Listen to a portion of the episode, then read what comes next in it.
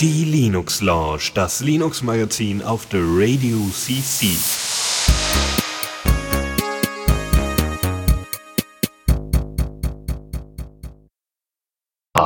Herzlich willkommen zu einer weiteren Ausgabe der Linux Lounge äh, auf der Radio CC. Diesmal werden wir äh, nicht nur über die Open Source Themen sprechen, über die wir sonst immer sprechen, sondern auch ein Interview haben.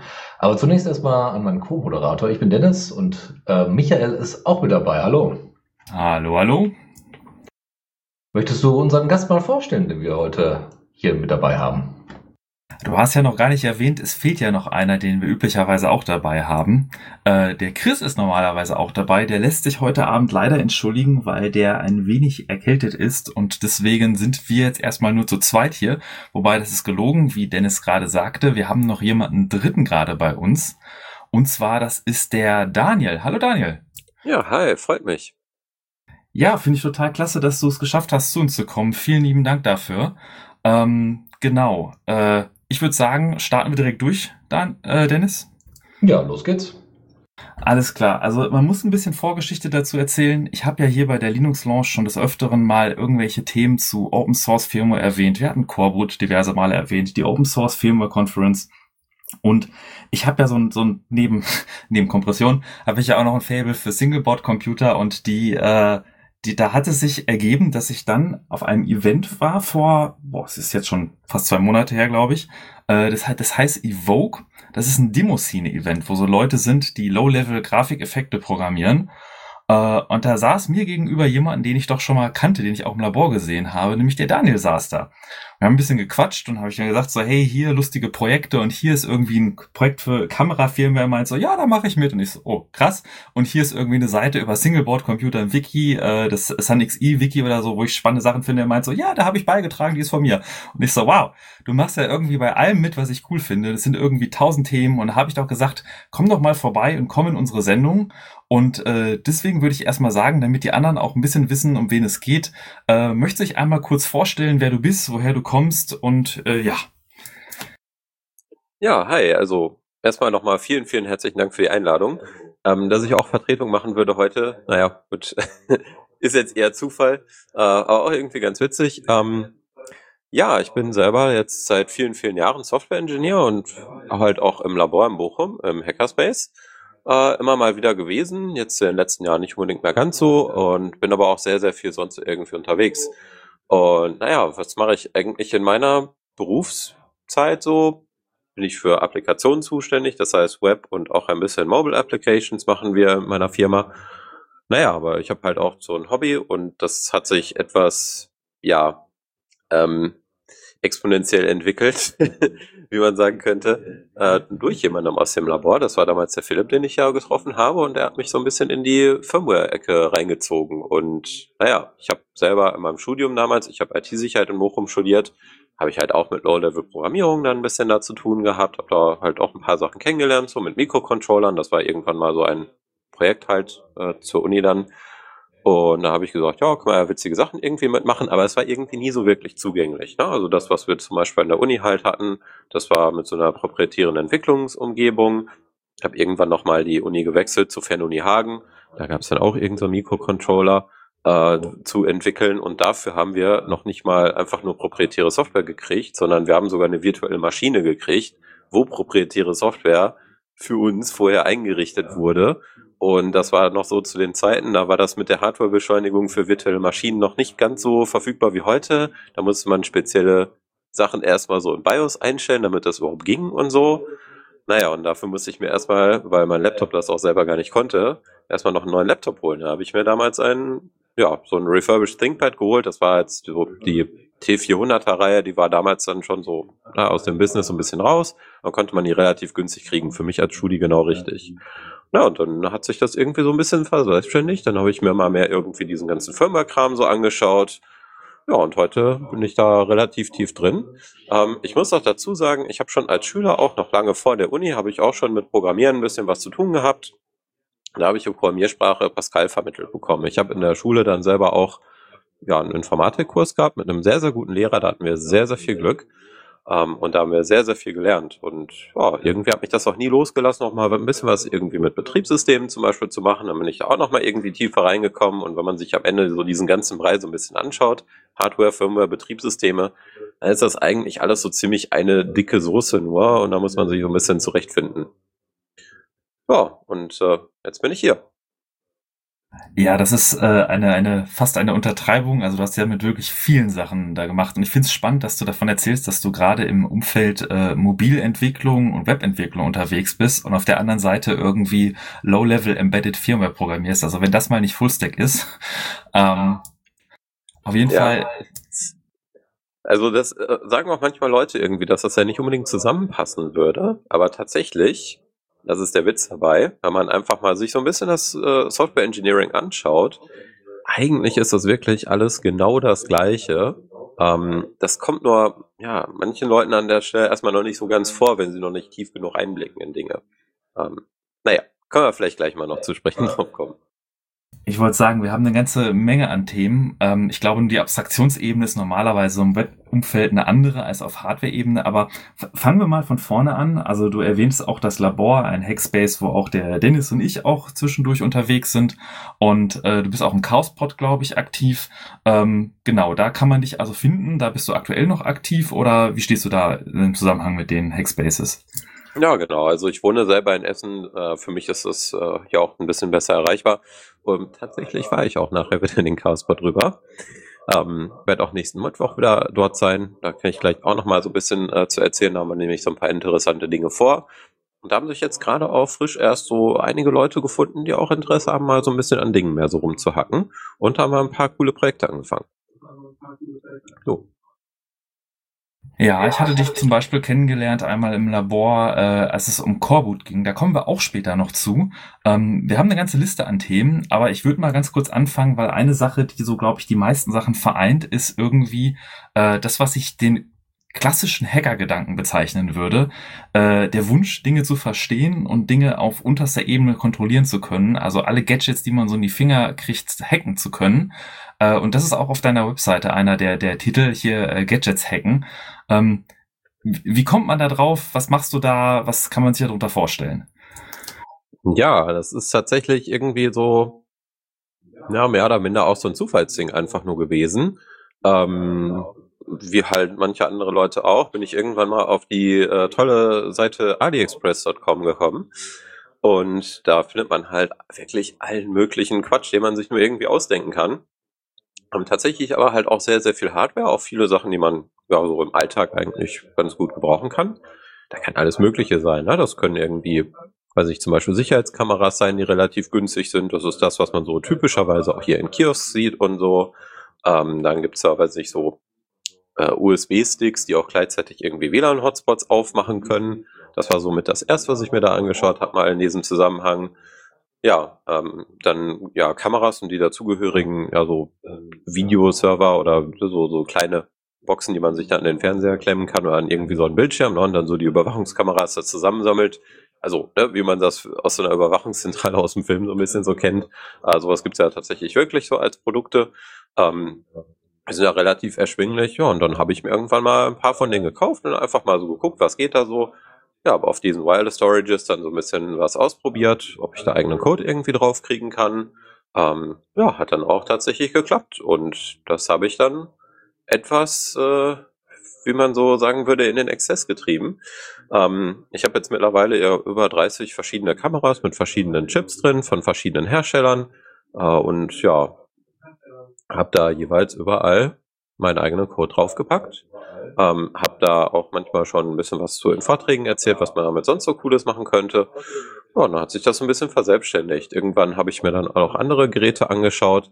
Ich habe mir zum Beispiel sowas geholt, was man sich eigentlich vorne ins Auto packt, wo man dann ja so eine Karte zum Beispiel an sich drauf transferieren kann vom Telefon. Das kennen Leute vielleicht als Android Auto oder sonst äh, CarPlay heißt das, glaube ich, bei, äh, bei dem Fruchttelefon.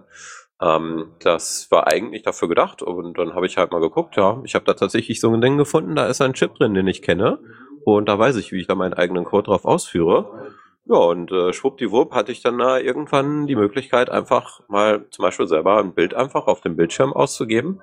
Äh, und das ohne, dass da irgendwelche Firma oder überhaupt irgendwie ein Betriebssystem oder sonst wo läuft. Das war tatsächlich der erste und auch nur mein eigener Code, der da gelaufen ist, einfach nur um einfach mal ein Bild drauf anzuzeigen. Ja, und äh, dies, das, Ananas kommt man so von Höchstgen auf Stöcksken. Ich habe dann äh, dieses Jahr auf der ähm, auf der, nicht auf der GPN, auf einer anderen größeren Chaos-Veranstaltung, auf der MMCD, ja, äh, habe ich dann halt auch einen Vortrag dazu dann gehalten. Das habe ich dann unter den Titel gesteckt, Hack the Gadget und ja, die Slides dazu, die, genau, findet man halt auch auf meiner Website. Kann man sich noch mal ein bisschen durchklicken. Ansonsten empfehle ich auch die Aufzeichnung sich einfach mal anzuschauen. Du sagst jetzt einfach so schwuppdiwupp, da guckt man, ob man seinen eigenen Code darauf ausführen kann. Ich glaube, für die meisten unserer Zuhörer zumindest ist das vielleicht äh, nicht unbedingt nachvollziehbar, wie das genau funktioniert. Äh, kannst du mal so erklären, wenn man jetzt so ein Device hat, also üblicherweise haben die vielleicht irgendwie Wi-Fi und dann haben die ein Webinterface, da kann man drauf, aber da ist ja üblicherweise nicht so der, hier ist der Knopf für deine Shell, um auf dem Betriebssystem irgendwelche Dinge auszuführen. Also wie geht man da vor, wie, wie kann man herausfinden, ob man so ein Gadget nutzen kann, um irgendwie das zu hacken und irgendwie alternative Sachen drauflaufen zu lassen? Ja, also es gibt da zwei Möglichkeiten. Ich erzähle mal die einfache Möglichkeit. Jemand anders hat das schon mal gemacht. Und dann ja. muss man das nur auch nochmal machen. Und die andere Sache ist, man steckt irgendwie so fünf Jahre seiner Lebenszeit da rein, diesen ganzen Kram irgendwie mal so ein bisschen zu durchblicken und hat dann irgendwann genügend Erfahrung damit. Und bei mir war es halt so eine Mischung aus beidem. Ähm, tatsächlich hat jemand schon mal Code dafür geschrieben, auf eben genau diesem Prozessor, der da drin ist. Ja, die Display Engine davon einfach anzusprechen und da irgendwie ein Bild auf, äh, drauf auszugeben. Den Code davon habe ich auch nicht 100% jetzt durchblickt oder so. Ähm, ich habe das aber mal genommen und dann halt bei mir selbst auch zum Laufen gebracht, noch halt mit einem Development Board. Ne? Das war noch nicht mit dem fertigen Produkt. Ähm, naja, und dann habe ich mir aber halt dieses Produkt geholt, weil ich halt ne, grundsätzlich weiß, wie man mit diesem Chip darauf arbeitet. Da habe ich geguckt, okay, irgendwo ist da halt ein Flash-Chip auf dem Board da drauf, das da drin ist. Aufschrauben lassen sich die meisten Sachen relativ einfach, ne? solange nichts irgendwie verklebt ist. Ich sag so, gerade so die ganzen billigen Gadgets, die hat man eigentlich so im Hand Handumdrehen offen. Manchmal muss man so ein bisschen gucken, wenn da so Plastikclips irgendwie dran sind, dass man die nicht unbedingt abbricht, weil man möchte die Sachen ja vielleicht doch nochmal wieder so zu machen, dass sie wieder zusammenkleben äh, oder, oder stecken oder wie auch immer. Ähm, naja, und dann habe ich halt diesen Flash-Chip da mir angeguckt, okay. Und ich wusste, man kann bei diesen Chips, kann man einfach einen Modus triggern, äh, wenn die gerade keinen Flash-Chip finden. Oder halt auch manchmal, ne, wenn man so bestimmte Pins irgendwo bespaßt. Naja, dann habe ich mir die Dokumentation zu dem Chip nochmal ein bisschen angeschaut, wo welcher Pin ist. Und dann habe ich da jetzt nichts gefunden, womit ich diesen Modus jetzt so direkt triggern konnte. Da habe ich überlegt, ja, okay, dann sorge ich einfach dafür, dass er nicht von dem Flash-Chip lesen kann. Und dazu habe ich mir an die Pins von dem Flash-Chip dann Leitungen dran gelötet. Zwei haben dafür ausgereicht. Äh, eine für einen der Pins, der halt ja dafür da ist, dass überhaupt der Kommunikationsweg möglich ist. Ich glaube, das war die, ich glaube, das war die Taktleitung, die ich da genommen habe. Kann auch eine andere gewesen sein. Na, halt, ne, irgendwas, was dafür sorgt, dass halt der Chip nicht mehr gelesen werden kann, einfach so. Ähm, ja, ich habe die Taktleitung, habe ich dann einfach auf Ground runtergezogen, ja, sprich der Takt ist dadurch gestört und dann äh, ja, funktioniert die Kommunikation nicht mehr. Und dann fällt dieser Prozessor in einen bestimmten Modus zurück. Ja, und in diesem Modus, man glaubt es kaum, kann man über USB mit dem reden. Und jetzt ist natürlich die Frage, wie mache ich das denn? Naja, an dem Teil ist halt ein USB-Anschluss dran. Der ist eigentlich dafür da, wenn man so einen USB-Stick mit irgendwie MP3-Dateien oder so drauf hat, dass man die abspielen kann. Naja, und ich weiß aber halt, okay, ich kann das auch mit meinem Laptop verbinden. Da brauche ich nur das magische USB-A zu USB-A-Kabel. Es gibt Leute, die sagen, das sei nicht so ganz standardkonform, aber keine Ahnung, ist mir egal. Also ich habe halt so ein Ding und kriege man auch eigentlich überall zu kaufen irgendwie. Ähm, naja, und als ich dann den Modus getriggert hat, habe ich dann auch gesehen, ah, okay, da ist jetzt ein neues USB-Gerät erkannt worden an meinem Rechner und dann konnte ich damit kommunizieren. Und bei diesem, ähm, ja, bei diesem Modus ist das so, man kann dann mit dem Prozessor reden, kann sagen, hey, lies doch mal irgendwie etwas aus dem Speicher aus oder schreib doch mal in den Speicher hier bitte das und das rein. Und dann macht er das einfach für dich. Und das ist sehr praktisch. Da haben dann Leute aus, aus dem Sunchi-Forum, was du auch gerade schon mal erwähnt hattest. Ähm, die haben da halt sich Tools für gebaut, um halt eben genau das zu machen. Ja, und das ermöglicht uns heute eigentlich so mit allen möglichen Gadgets, wo halt diese Chips verbaut sind. Das ist die Firma Allwinner eigentlich, also Sunchi ist der chinesische Name. Ähm, ja, da geht das. Und das geht auch bei vielen anderen Chip-Herstellern tatsächlich so. Manche haben dann nochmal andere Protokolle oder vielleicht auch ne, nicht unbedingt USB, sondern andere Wege. Aber im Endeffekt haben die meisten irgendwie eine Möglichkeit ranzukommen. Ja, und wenn man einmal weiß, wie das geht bei einem Hersteller, dann oh, hat man schon sehr, sehr viele Türen damit geöffnet. Ja, und jetzt kommen wir halt wieder zu dem Thema Dokumentation und was du halt auch gerade schon sagtest, ja, ich habe auch welche von diesen äh, Seiten in dem Forum dann angelegt und habe dann runtergeschrieben, wie man jeweils auf einem bestimmten Gerät gerade eigenen Code ausführen kann. Beziehungsweise halt noch von anderen Leuten auch adaptiert. Das ist ja schon, das geht ja schon sehr weit runter tatsächlich, äh, dass man den Flash-Chip quasi deaktiviert, damit man in den alternativen Bootmodus fällt. Ich erinnere mich, ähm, meine ersten Gehversuche waren noch etwas primitiver, aber sind vielleicht auch ein, ein, ein wenig einfacher, dass man äh, auf dem Gadget, was man sich geholt hat, Ausschau halt, hält nach drei Pins oder vier Pins nebeneinander, von dem einer eventuell noch so ein eckige Solar Mask hat, weil es könnte irgendwie auf Ground und äh, TX und RX hinweisen, dass das so ein serieller Port ist, der erstaunlicherweise bei vielen Geräten irgendwie exposed ist auf dem Board. Und wenn man sich dann da dran klemmt, man manchmal sogar in einer Shell, in einer Busybox von so einem Gerät landet. Also man kauft sich so einen billigen Serial-Adapter und äh, hat dann da irgendwie schon eine Shell auf dem Gerät, die meistens auch keinerlei Einschränkung hat, was irgendwie Zugriff auf die ganzen Sachen angeht. Ähm, das waren so meine ersten Erfahrungen tatsächlich. Ähm, aber ich, ich weiß, dass es klappt. Das ist natürlich was ganz anderes, wenn man die Sachen persistent draufkriegen will. Und äh, gerade diese Sachen, die du so dokumentierst, dieses Xanchi-Wiki, hatten wir jetzt auch schon vorhin äh, erwähnt, ähm, dadurch, dass man herausfindet, wie genau der Prozessor funktioniert, wie genau die Bootmodi funktionieren, ähm, ist man in der Lage, quasi auch persistent da alternative Firmware drauf zu machen. Und ähm, äh, sagen wir mal ganz kurz, All-Winner, was ist das? Woher kennt man das? Wie, wie steht das mit dem Wiki im zusammen? Vielleicht für die Leute, die es nicht kennen. Ja, also Allwinner ist ein sehr großer Prozessorhersteller. Die sind tatsächlich in sehr, sehr vielen Märkten drin. Äh, unter anderem bei TV-Boxen. Also wenn du dir jetzt so eine random TV-Box von, was ist Amazon oder eBay oder keine Ahnung, vielleicht auch hier teilweise, weiß nicht, vom Saturn oder sowas holst, ähm, kann es halt schon mal sein, dass da so ein Chip von Allwinner drin ist. Na, es gibt noch zwei andere Player auf diesem Markt. Das sind einmal M-Logic und einmal Rockchip. Ähm, und die findet man auch auf haufenweisen Singleboard-Computern, die jetzt äh, nicht unbedingt eine Himbeere drauf haben, sondern irgendeine andere Frucht. Äh, ob das jetzt eine Banane ist oder äh, was haben wir noch so alles hier? Äh, Lychee oder so. Ja, da gibt es sehr, sehr viele.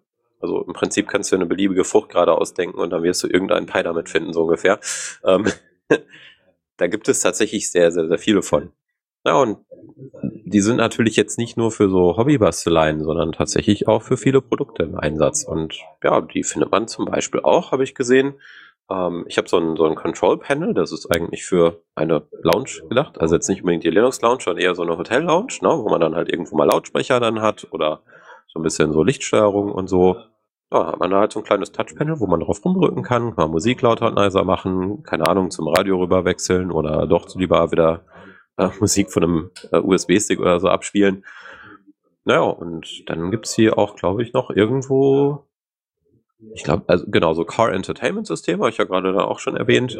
Ähm, und ich glaube, die sind auch noch in ein paar anderen Märkten drin. Das ist, wenn man das alles mal so ein bisschen sich genauer anschauen will, auch mal ganz sehr interessant, äh, auf die Suche zu gehen ähm, bei solchen, ja, diesen Quarterly Reports oder auch teilweise, teilweise Annual Reports, die solche Firmen äh, gegenüber Investoren machen. Also zum Beispiel die äh, Credit Suisse, ja, die haben zum Beispiel auch viele solcher Hersteller dann äh, mit gefördert mit irgendwelchen ja, Unterstützungspaketen und so, damit die halt ja so größere Sachen stemmen können, weil wenn du so Chips herstellen willst, es ist ja nicht so trivial, dann brauchst du ja erstmal Leute, die das abnehmen und so. Ne? Du hast ein riesiges Investment dafür.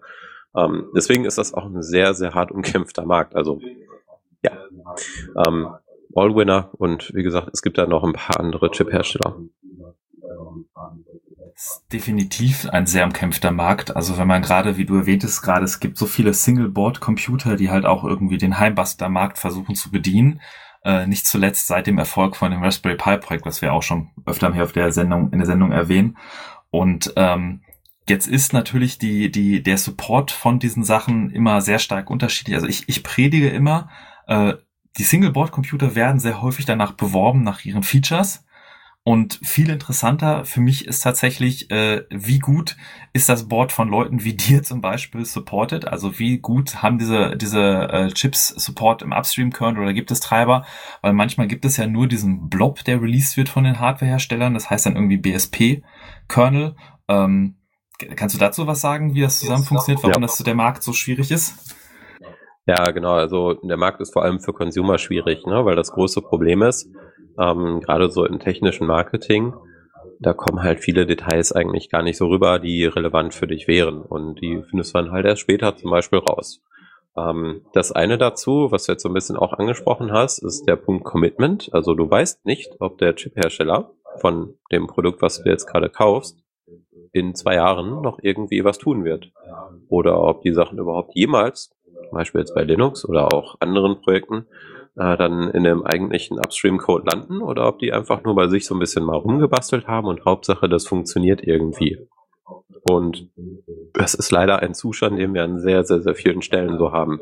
Deswegen ist somit das Beste, was passieren kann, wenn entweder sich Leute aus der Community finden, die halt dafür sorgen, dass das Ganze upstream landet, oder, was ich einen sehr interessanten Ansatz auch finde, ähm, es gibt viele Firmen, die auch Produkte auf Basis solcher Chips machen wollen, die aber selbst halt keine Probleme damit wollen. Und dann holen die sich gerne mal so eine Consulting-Firma dazu. Ähm, vielleicht habt ihr auch schon mal von manchen davon gehört. Da gibt es zum Beispiel hier in Deutschland gibt es Pengutronics, dann gibt es so Firmen wie Bootlin und so weiter. Da gibt es irgendwie so, weiß nicht, so fünf, sechs Stück oder so auf der Welt. Und die machen auch sehr viel mit diesen Chips und kümmern, kümmern sich halt auch darum, dass es so ein bisschen Tooling gibt. Ähm, aber zum Beispiel auch für einen anderen Chip-Hersteller mal neulich ein Tool ähm, Chaospot ein bisschen uns näher angeschaut und haben dann einfach mal Neues daraus geschrieben, weil das, was wir da halt bisher vorgefunden hatten, da ist halt von einer Consulting-Firma schon einiges reverse engineert worden. Das fanden wir schon ganz cool, aber wir konnten auch nicht alles machen, was wir damit machen wollten. Das war damals in Python geschrieben und ich sagte, naja gut, also Python kann ich jetzt nicht so gut, aber ich hätte gerne ein cooles Tool. Lass uns das einfach mal in Rust neu schreiben. Ja, und ähm, dann hatten wir da nach einer Zeit halt den Ansatz, konnten dann mit dem Chip auch wieder reden. Und das war jetzt in dem Fall einer von M-Logic. Ähm, kennt man zum Beispiel, wenn man sich mal ein Board von Ragjar geholt hat. Die haben da ist das drauf. Äh, oder gibt's da auch noch ein paar andere. Ähm, Liberal Computer zum Beispiel machen auch viel damit. Ja, und dann haben wir da auch wieder unseren eigenen Code dann äh, einfach laufen gehabt. Also in dem Sinne dann einfach, weil wir hatten dann jetzt das richtige Werkzeug dafür, dass es wirklich einfach wurde. Also, also manchmal muss man sich so Sachen einfach wirklich nur vorstellen, genauso wie im Handwerk auch. Versuch mal so eine Schraube mit der Hand einfach aufzudrehen. Ne? Je nachdem, was das für eine Schraube ist, kann das einfach bis unmöglich sein. Aber wenn du einen richtigen Schraubendreher einfach für so eine Schraube hast, ist es auf einmal überhaupt gar kein Problem. Und dann wird es wirklich sehr, sehr einfach. Ähm, deswegen versuche ich auch so ein bisschen irgendwie Leute irgendwie zu finden, die Interesse an sowas haben und ja, mehr solcher Tools zu bauen, dass man wirklich die Hardware auch besser verstehen und benutzen kann. Was du gerade meintest, Daniel, äh, bezüglich äh, hier der, ja, dem fehlenden Support von einzelnen Herstellern oder ne, dass man eben nicht so darauf vertrauen kann, dass der Support dann auch langanhaltend da ist. Ähm, ich äh, kenne das am Beispiel vom äh, neuen Fairphone 5, äh, wo die jetzt IoT-Prozessoren äh, eingebaut haben, ähm, damit der Support umso länger läuft bei äh, anderen mobilen Endgeräten, also damit sie überhaupt einen Support anbieten können von, glaube ich, acht bis zehn Jahre sogar. Also acht, glaube ich, Feature-Releases äh, und zehn Jahre äh, für, für Sicherheitsupdates tatsächlich. Ich glaube, so ungefähr war's. Und äh, das, das haben ja viele, viele Geräte gar nicht als Ziele. Gibt's da irgendwie Geräteklassen oder sagen wir mal, also Geräteklassen oder auch Prozessorklassen, ähm, die da eher ähm, Positivbeispiele sind, wo das ganz gut funktioniert, wo das vielleicht auch mit der Open Source Community sogar ganz gut funktioniert, weil du sagtest ja schon, es ist ein umkämpfter Markt. Ja, ich muss ja leider jetzt ein bisschen enttäuschen. Ähm, also ich kann jetzt von keinem Chip-Hersteller unbedingt sagen, dass die ein sehr gutes Beispiel dafür sind, wie man es richtig macht. Es gibt jetzt ein paar, die jetzt gerade angefangen haben, zum Beispiel das 5-Prozessoren herzustellen, wo es schon mal ganz okay jetzt aussieht oder auch ganz gut aussieht. Da will ich jetzt aber auch noch nicht wirklich für Werbung machen oder meine Hand für ins Feuer legen. Ich sage jetzt aber trotzdem, dass die Firma Star5.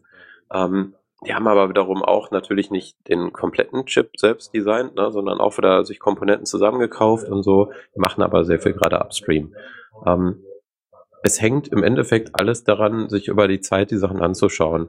Aber das ist halt das Problem. Ne? Du kannst das nicht vorhersagen, was ein Hersteller in zwei Jahren entscheidet. Oder wenn sich irgendwo was sein Management ändert, dann hast du auf einmal wirklich den Wechsel von Tag zu Nacht einfach. Und ja, das, was man halt wirklich dann am sinnvollsten machen kann, meiner Meinung nach, ist einfach zu schauen, wenn irgendwie ein Chip länger auf dem Markt ist, nehmen wir einfach mal arbiträr fünf Jahre oder so, äh, und sich da eine gute Community gebildet hat, dann kann man die Sachen wirklich nutzen. Ja, also vorhersehen kann man das halt sehr, sehr schlecht. Ähm, also ich, ich glaube, der beste Ansatz ist wirklich einfach, sich ältere Hardware tatsächlich zu holen, von der man dann jetzt weiß, okay, die Unterstützung ist gut. Und ich denke, wir sind heute so auf dem Stand, wo man sagen kann, okay, auch Hardware, die jetzt zehn Jahre alt ist, ist trotzdem gute Hardware, auch wenn die ein bisschen älter ist. Na, ist ja jetzt nicht so, dass sie unbedingt ablaufen würde im Sinne von, ne, wie bei Milch oder so.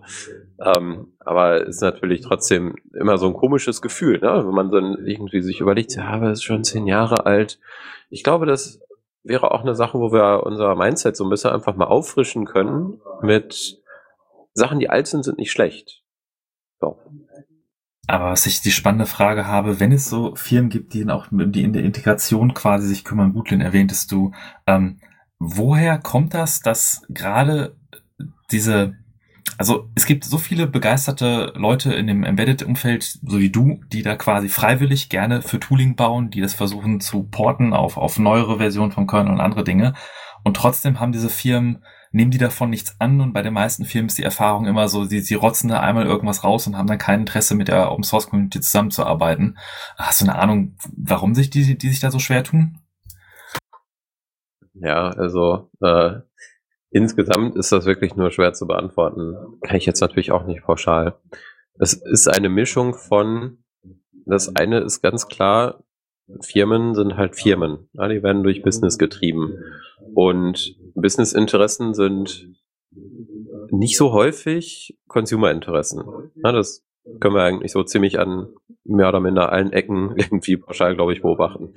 Ähm, egal was man sich jetzt da im Konkreten anschaut, ob das jetzt auch, das muss noch nicht mal irgendwie im Bereich Prozessoren sein oder so, ne? das kann auch irgendwas anderes sein, zum Beispiel wie Kleidung hergestellt wird. Wenn es jetzt nicht ein paar Dokus mal gegeben hätte, die aufdecken, unter welchen Bedingungen Kleidung hergestellt wird, was das mit der Umwelt macht und so weiter, dann würden die Leute das auch zum Beispiel gar nicht merken. Ne? Und genauso kann ich ja jetzt auch heute jemanden fragen, hey, was würdest du denn empfehlen, wenn du irgendwie nachhaltig irgendwie was einkaufen willst? Ja, das Beste, was du machen kannst, ist, keine Ahnung, ne, dein eigenes Gemüse anzubauen oder halt, weiß den Bauernhof nebenan zu haben. Ansonsten ist es ja wirklich äußerst schwierig, irgendwie nachzuvollziehen, was tatsächlich so auf dem Weg passiert. Und das ist halt leider in der Hardwareindustrie sehr, sehr ähnlich. Also ähm, ich glaube, das ist so eine Mischung einmal aus der Größe des Marktes, denn wir haben ja eher vergleichsweise wenig Hersteller, wenn man mal so auf die Welt schaut. Wir haben, weiß nicht, wie viele Milliarden Menschen jetzt mittlerweile auf diesem Planeten. Aber in Wirklichkeit werden diese ganzen Chips und so weiter nur von einer Handvoll Firmen hergestellt. Dann hast du natürlich so ein Verhältnis, wo du mehr oder minder natürlich der Entwicklung hast, dass du dann da irgendwie ganz, ganz viele Schichten zwischen hast von kleineren anderen Firmen, die sich dann nochmal darunter bilden, die irgendwie untereinander dann nochmal irgendwie kommunizieren. Dann wird von hier nach da wieder was irgendwie eingekauft. Aber am Ende soll wieder ein Produkt daraus werden. Ja, und dann am Ende, weiß ich, gibt's ja nochmal so ein bisschen White Labeling oder irgendwie so Multi-Branding-Zeugs und so. Ähm, und dann, also der, der Markt, der wird dann irgendwie an, einer an einer Stelle wird er so ein bisschen wie so ein Gummi auseinandergezogen, ja, bis es schon fast reißt. Und dann wird er sogar irgendwie so zusammendrapiert und dann wird da irgendwie so ein Produkt draus. Das ist ein, ich glaube, einfach organisatorisches, großes Problem, warum man das auch nicht so einfach unter einen Hut kriegt. Deswegen ist, denke ich, auch sinnvoll, einfach mal zu schauen, ob man nicht eine Firma findet, die versucht, einfach viele Sachen selbst in die Hand zu nehmen. Das hat natürlich auch wieder Vor- und Nachteile, weil du kannst halt nicht alles unbedingt immer in die Hand nehmen. Ja, wenn du das halt machst, dann musst du entsprechend, gerade wenn du sowas wie so Produkte mit Prozessoren herstellst, musst du entsprechend groß sein, damit das irgendwie geht. Ja, also können wir ja zum Beispiel mal Apple nennen. So, die machen halt sehr, sehr, sehr, sehr, sehr, sehr, sehr, sehr viel selbst aber auch nicht alles. Ja, also die kaufen sich auch manche Sachen ein. Zum Beispiel ihre USB-Ladechips. Also ist zum Beispiel auch ein bekanntes Ding. Ähm, die sind von einer jetzt mittlerweile von Infineon eingekauften Firma. Naja, und ähm, am Ende, wenn man jetzt zum Beispiel sagt, okay, dann nehme ich jetzt was von Apple, weil die machen alles aus einer Hand, naja, die geben dir dafür aber jetzt nicht unbedingt die Möglichkeit, dass du alles mit den Geräten unbedingt machen kannst. Ne? Also Stichworte zum Beispiel sind sowas wie Reparaturfreundlichkeit. Auf der anderen Seite haben sich da jetzt aber gerade interessanterweise wieder Communities gebildet, zum Beispiel mit dem Asahi Linux Projekt. Sehr interessant. Also ja, ist es wirklich sehr, sehr schwierig zu sagen, wie das genauso entsteht, dass dann ja am Ende dann die Firmeninteressen und die Consumerinteressen nicht mehr zusammenkommen. Aber ich denke, es ist wirklich einfach die Größe des Marktes, die das irgendwie verursacht. Ich glaube, wenn wir jetzt noch das Right-to-Repair-Thema aufmachen, dann wird der Abend sehr lang. Ähm, ich will ja noch mal ein paar Positivbeispiele nennen. Es gibt ja durchaus Firmen, die versuchen zumindest die Community zu unterstützen dahinter. Ähm, die Raspberry Pi Foundation ist jetzt schwierig tatsächlich dabei zu nennen, weil Broadcom ist ja auch, der Chip ist proprietär und auch da sind nicht alle Funktionen offengelegt und zumindest ist die Community dahinter relativ groß und ermöglicht ziemlich viel. Ein anderer Hersteller ist zum Beispiel Pine64. Den hatten wir jetzt auch schon ein paar Mal hier in unserer Sendung, weil die ja regelmäßig Hardware veröffentlichen, wo sie zumindest, was die Dokumentation, die sie haben, angeht, äh, vieles veröffentlichen. Was nicht heißt, dass zum Beispiel diese All-Winner-Chips sind auch größtenteils nur durch Reverse Engineering, durch Leute wie dich, äh, wirklich verstanden worden. Aber du kennst sicherlich Pine64 und äh, meine direkte Anschlussfrage wäre, welche Devices hast du von denen und welches ist dein Lieblingsdevice? Ja, absolut. Und jetzt, wo du es gerade sagst, fällt es mir ein, ich habe ja auch noch so ein äh, Pinephone hier, eins von den ersteren. Ähm, habe ich hier noch im Schrank und da ist auch ein All-Winner-Chip drin, ein A64. Äh, da wollte ich in Klammern TM auch immer mal was mit tun. Äh, ich hoffe, dass das auch noch mal irgendwann kommt, dass ich dazu die Zeit finde. Ähm, und ja, es gibt auch noch eine andere Firma, die auch mit genau diesem Chip ein Board gemacht hat. Das habe ich hier auch. Ähm, das Wort heißt Oldenoxino A64. Und ich bin mir gerade nicht mehr sicher, wie der Name war, aber die sind auch ein sehr, sehr netter Hersteller und geben zum Beispiel auch die Schematics dann raus. Das heißt, man kann sich überhaupt den Schaltplan mal angucken, welche Komponenten auf dem Board denn überhaupt wie verknüpft sind. Äh, das ist halt schon ne, so eine von den ersten Hürden. Ähm, es gibt ja dafür dann auch eine Organisation, die Open Source Hardware Foundation, die, äh, oder OSHWA, was Alliance, naja, Alliance, glaube ich, äh, die versuchen da irgendwie so einen Standard zu definieren, na, was das heißen muss, mindestens, wenn du sagst, ein Produkt ist Open Hardware und du möchtest Open Source Hardware und du möchtest das auch irgendwie zertifiziert bekommen. Ähm, ich kann jetzt nicht die Kriterien so eins zu eins gerade wiedergeben, aber es geht so ein bisschen grob in die Richtung von, ja, du musst halt zum Beispiel alleine den Schaltplan schon mal mindestens bereitstellen. Ähm, mein Punkt wäre ganz wichtig, ist dafür die Software bereitzustellen und so weiter. Und das ist etwas, was bei äh, ja, Pine64 dann halt vor allem die Community macht. Ich habe noch ein äh, Rockchip-basierendes Board von Pine64. Das liegt bei mir aber auch im Schrank. Ich weiß gerade gar nicht auswendig, welches das ist. Äh, das wollte ich auch mal für Rockchip-Entwicklungszwecke nutzen. Das ist halt auch ein äh, Chip-Hersteller, wie gesagt. Habe ich aber jetzt auch eher so gemäßigte Erfahrung bisher, also noch nicht so viel. Äh, vielleicht müsste ich da auch mal ein bisschen Leute finden und damit ein bisschen was reverse engineeren. Naja, und zu guter Letzt habe ich noch ein Ox64 und das habe ich tatsächlich äh, von Pine64 damals geschenkt bekommen. Das war Anfang diesen Jahres auf der FOSDEM. Da habe ich mal mit denen geredet und gesagt, ja, ich bin hier an dem Projekt Allroot beteiligt und ich habe gesehen, ihr habt da hier jetzt auch ein Board, das Ox64, da ist ein Chip drin, von Buffalo Lab ist der. Mit dem habe ich auch schon mal ein bisschen was mit Allroot gemacht. Kann ich den hier nicht kaufen, weil die haben halt da leider keinen Verkaufsstand gemacht. Meinte äh, dann der Mensch am Ende zu mir, ach, weißt du was, hier, nimm einfach so eins mit. Ähm, gut, ist jetzt auch jetzt nicht unbedingt ein milliardenteures Ding, ne? muss man jetzt auch dazu sagen. Also ist jetzt nicht wie wenn mir jetzt einer da, weil sich ein Auto oder ein Flugzeug geschenkt hätte. ähm, aber fand ich schon eine sehr coole Geste. Und ja, es gibt mehrere Firmen, die ihre Communities sehr unterstützen. Ja.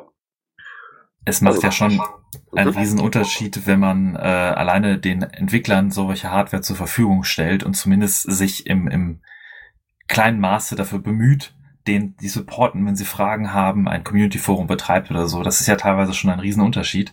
Äh, du erwähntest gerade die Open Source Hardware Association OSHWA. Äh, ich werde das gleich nochmal in den Show Notes verlinken, falls ich jemand das mal durchlesen will. Ähm, und auf jeden Fall, äh, über Singleboard-Computer könnten wir jetzt auch noch furchtbar lange quatschen. Ähm, ich will aber noch mal ganz kurz ein Thema anschneiden, weil wir es vorhin erwähnt haben. Und zwar war das auch, als wir auf der Vogue darüber gesprochen haben. Äh, zwei coole Projekte. Und zwar hatte ich wie du erwähnt hattest, es gibt sehr viele Kameras mit Netzwerksupport und ich hatte selbst mir Boards geholt, äh, tatsächlich von, von ein relativ guter Kamerachip drauf war mit Ethernet und die darauf laufende Firmware war irgendwie so ein Minimal-Interface mit einem Motion JPEG und war irgendwie total krude. Und da habe ich mal geguckt, was da gibt. Und es gibt für verschiedene Wi-Fi-Kameras gibt es ja so verschiedene alternative Firmwares, Y-Hack für die Y-Kameras fällt mir, fällt mir zum Beispiel ein. Und die sind meistens nur so auf der Ebene, dass man im Webinterface so ein paar Funktionen nachgebastelt hat und irgendwie so ein Streaming-Daemon dazu gedongelt hat. Und äh, bin dann aber über ein Projekt gestolpert, was wirklich von Grund auf den kompletten Support der, der Videochips und der das Erkennen der Videochips und dass das einen, einen Baukasten bietet, dafür quasi da viel mehr drauf zu bauen. Und zwar das Projekt OpenIPC, wie ich dann erfahren habe, womit du auch zu tun hast. Richtig? Ja, genau. Also ich habe ja schon erzählt, ich habe mir einfach mal ein paar Kameras geholt und mir die alle ein bisschen näher angeschaut. Ähm, habe halt viel erstmal recherchiert, ne? was sind so die ganzen Chips, was sind da für Hersteller hinter.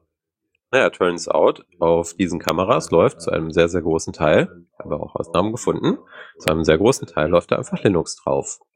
Naja, Linux ist ja unter der Lizenz GPL. Das heißt, da sollten wir eigentlich auch den Quellcode für bekommen. Jetzt ist bei diesen ganzen Kameras allerdings dieser ganze Quellcode dafür überhaupt nicht öffentlich. Und wir sprechen jetzt nicht mal irgendwie ne, von so speziellen Apps oder Features, die die Firmen dann da irgendwie reinbauen, sondern wir sprechen eigentlich nur von einem Linux-Kernel gerade erstmal. Oder auch von einem anderen Projekt, ne, was noch ein bisschen vor äh, Linux die Initialisierung macht. Das ist das U-Boot-Projekt.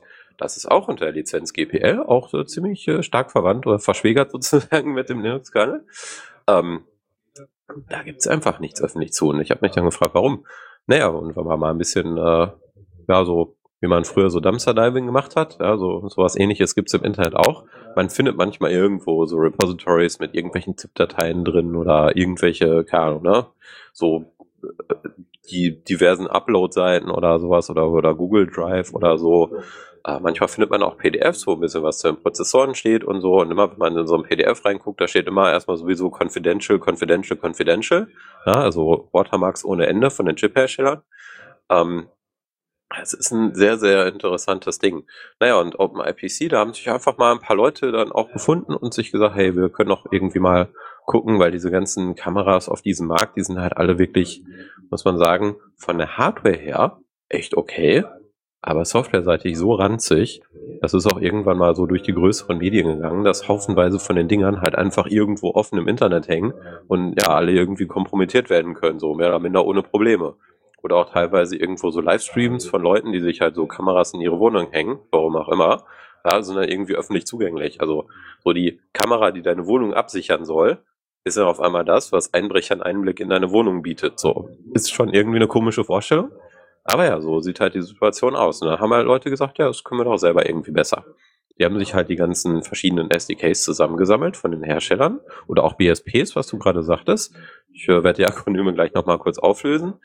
Ähm, und haben dann geguckt, dass sie sich selbst einfach Images bauen, womit man dann halt ja einfach erstmal einen eigenen Kernel schon mal laufen hat. Ja, das heißt also, da ist ja nicht irgendwie so ein komischer vorgebauter Kernel mit irgendwelchen komischen anderen Hacks noch drin, die keiner irgendwie nachvollziehen kann, weil man hat halt selber erstmal den Source Code dafür. Nicht unbedingt für alles, also manchmal sind da so noch proprietäre Treiber irgendwie drin, wo es dann halt nur so Object-Files gibt, also wo man dann halt nicht mehr den Code so hat. Aber immerhin so der Rest von dem Kernel. Ne? Das ist schon mal ein sehr, sehr guter Anfang. Ja, ähm, SDKs oder BSPs, gehen wir mal kurz drauf ein. SDK steht für Software Development Kit. Eigentlich erstmal ein generischer Ausdruck, das heißt, man hat irgendwie um ja, Software auf einer Basis von etwas zu entwickeln, hat man halt so ein Kit, also ne, wie so ein Werkzeugkoffer, da ist irgendwie allen möglicher Quatsch bei.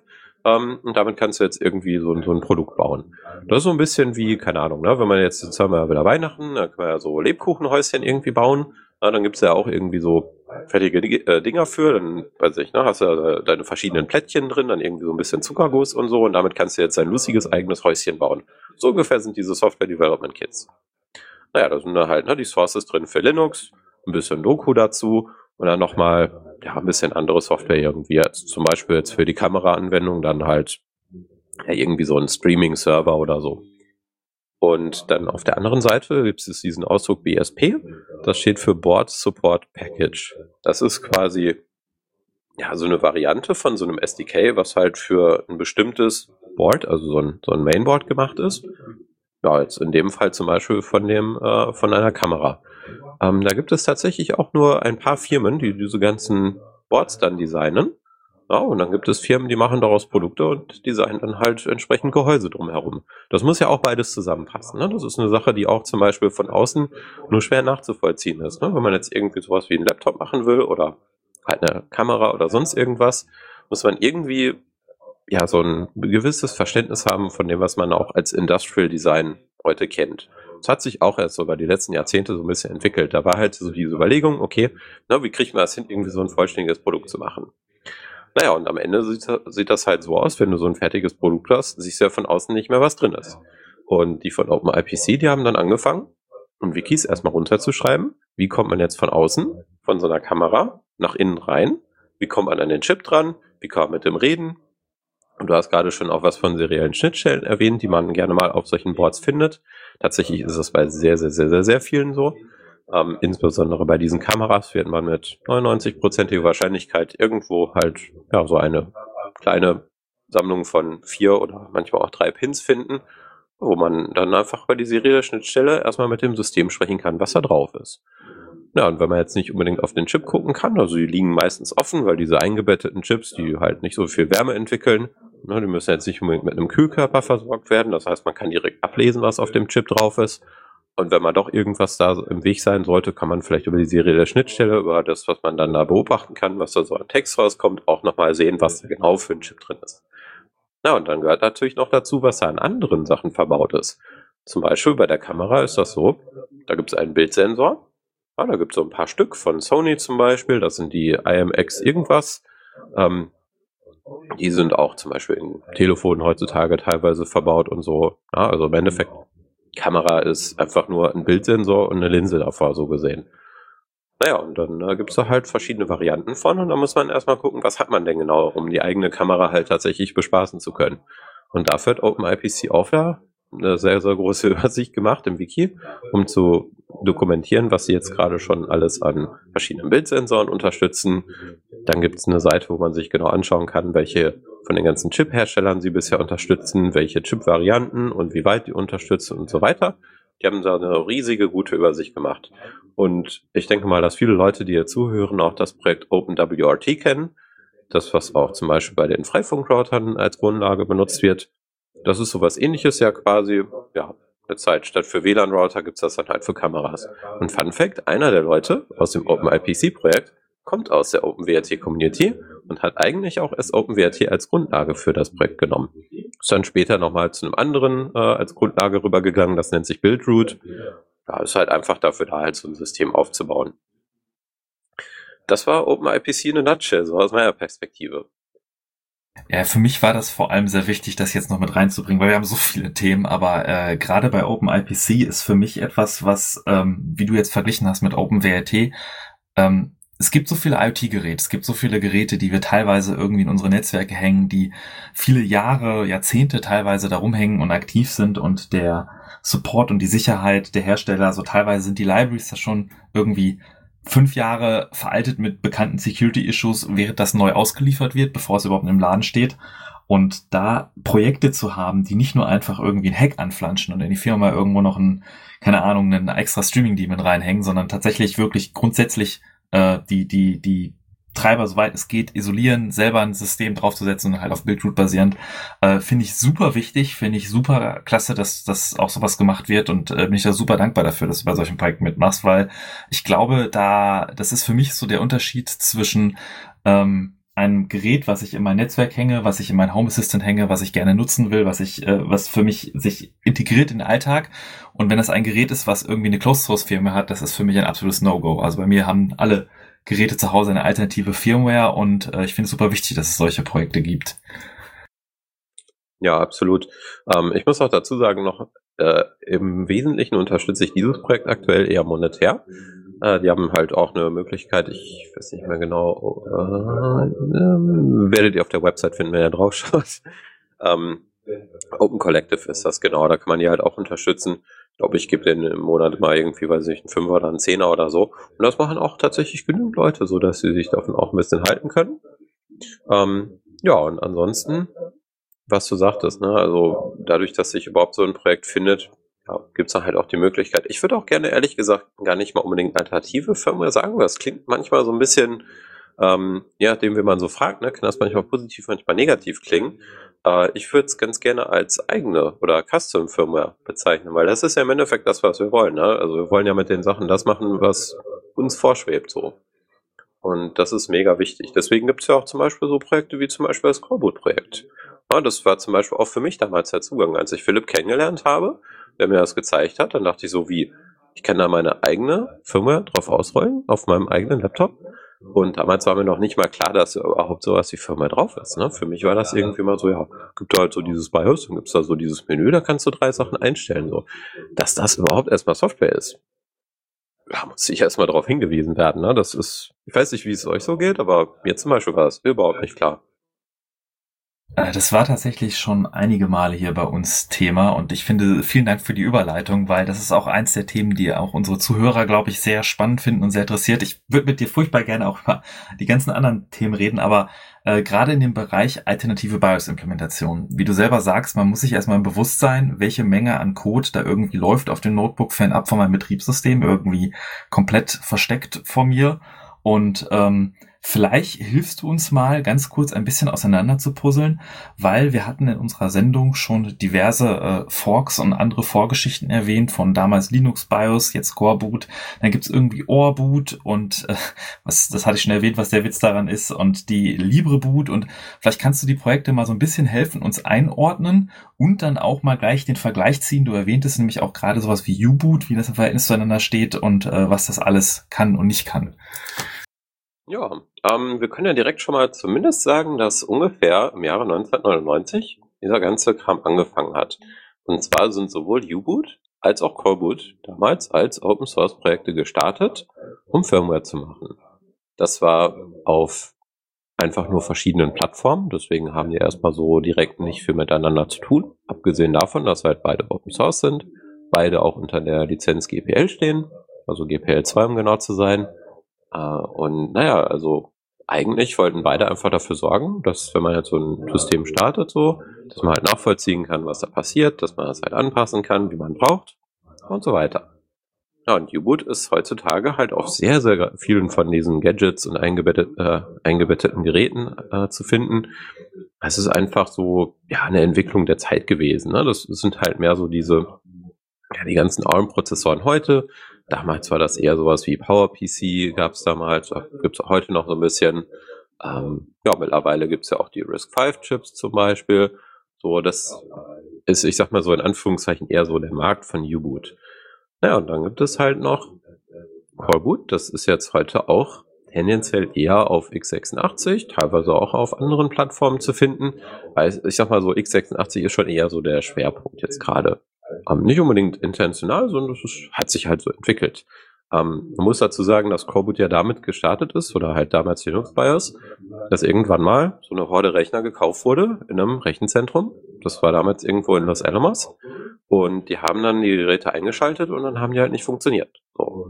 Na, ist halt nicht so cool gewesen. Und dann war halt nicht so ganz die Situation wie heute mit Internet und irgendwie kommunizieren schnell und so, ähm, war halt alles noch ein bisschen, ja, ich sag mal, ein bisschen Disketten- und Modemlastiger noch.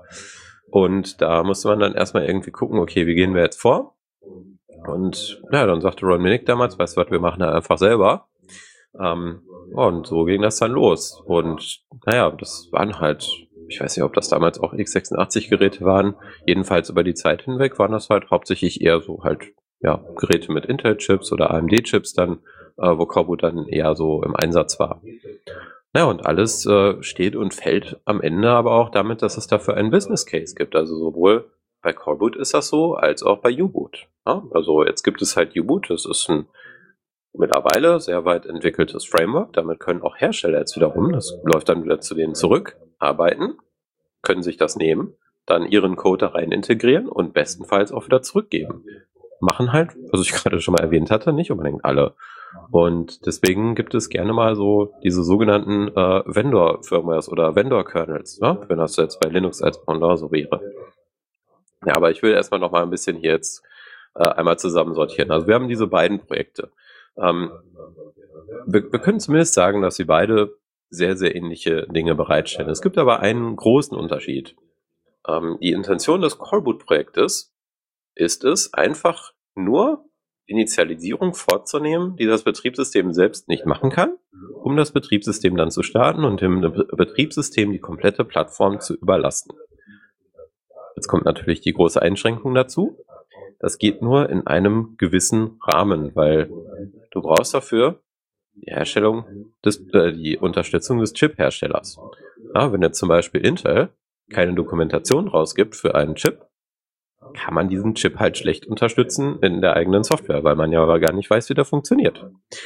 Und naja, heute ist es halt so, es gibt tatsächlich keine Open Source Firmware am Ende. Wenn man irgendwo Coreboot auf seinem Laptop hat, zum Beispiel jetzt, ich habe hier den Lemur Pro äh, von System 76, da ist zwar Coreboot drauf, aber das ist herumgekleistert um ein sogenanntes Firmware Support Package von Intel. Und das hat die Möglichkeiten und halt genau die Beschränkungen von dem, was Intel da reingegossen hat. Nicht mehr und nicht weniger. Wollte man irgendwas anderes, müsste man irgendwas reverse engineeren dafür, ja, und dann selber nochmal irgendwie ein bisschen dran rumhacken. Und jetzt kann man sich schon vorstellen, je mehr da irgendwie geheim gehalten ist, desto komplizierter wird das da irgendwie reinzukommen. Und dadurch, dass die Prozessoren halt sehr, sehr komplex geworden sind, ist es halt auch nicht so einfach, dass sich da schnell nochmal Communities bilden ne, und das irgendwie konkret machen. Wenn es nicht gerade ein wirklich so beliebtes Projekt ist, äh, äh, Produkt ist, wo wirklich ganz, ganz viele Leute das irgendwie haben und dieses Interesse daran haben und wirklich auch aktiv da irgendwas dran tun.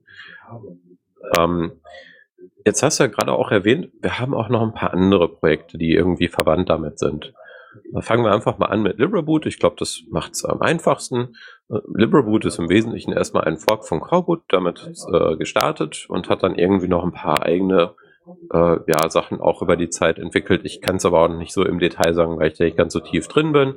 Naja, und hat halt aber auch als Distribution fungiert. Ja, da konnte man fertige Images für manche Laptops sich holen. Es gibt noch ein anderes Projekt, das macht das ein bisschen ähnlich. Das ist das sogenannte Heads-Projekt. Äh, Heads ist halt dann fertige Firmware für manche ThinkPads. Ich glaube, das X230 ist das vor allem und auch 430, T430, so die ne, von Lenovo, die etwas älteren Geräte. Die sind einfach sehr gut von Coreboot unterstützt. Damals hatten wir noch genug Doku dafür und halt haben sich ein paar Leute noch hintergeklemmt. Da hat sich das nämlich genauso entwickelt. Ne? Damals war das noch ein bisschen einfach zugänglich.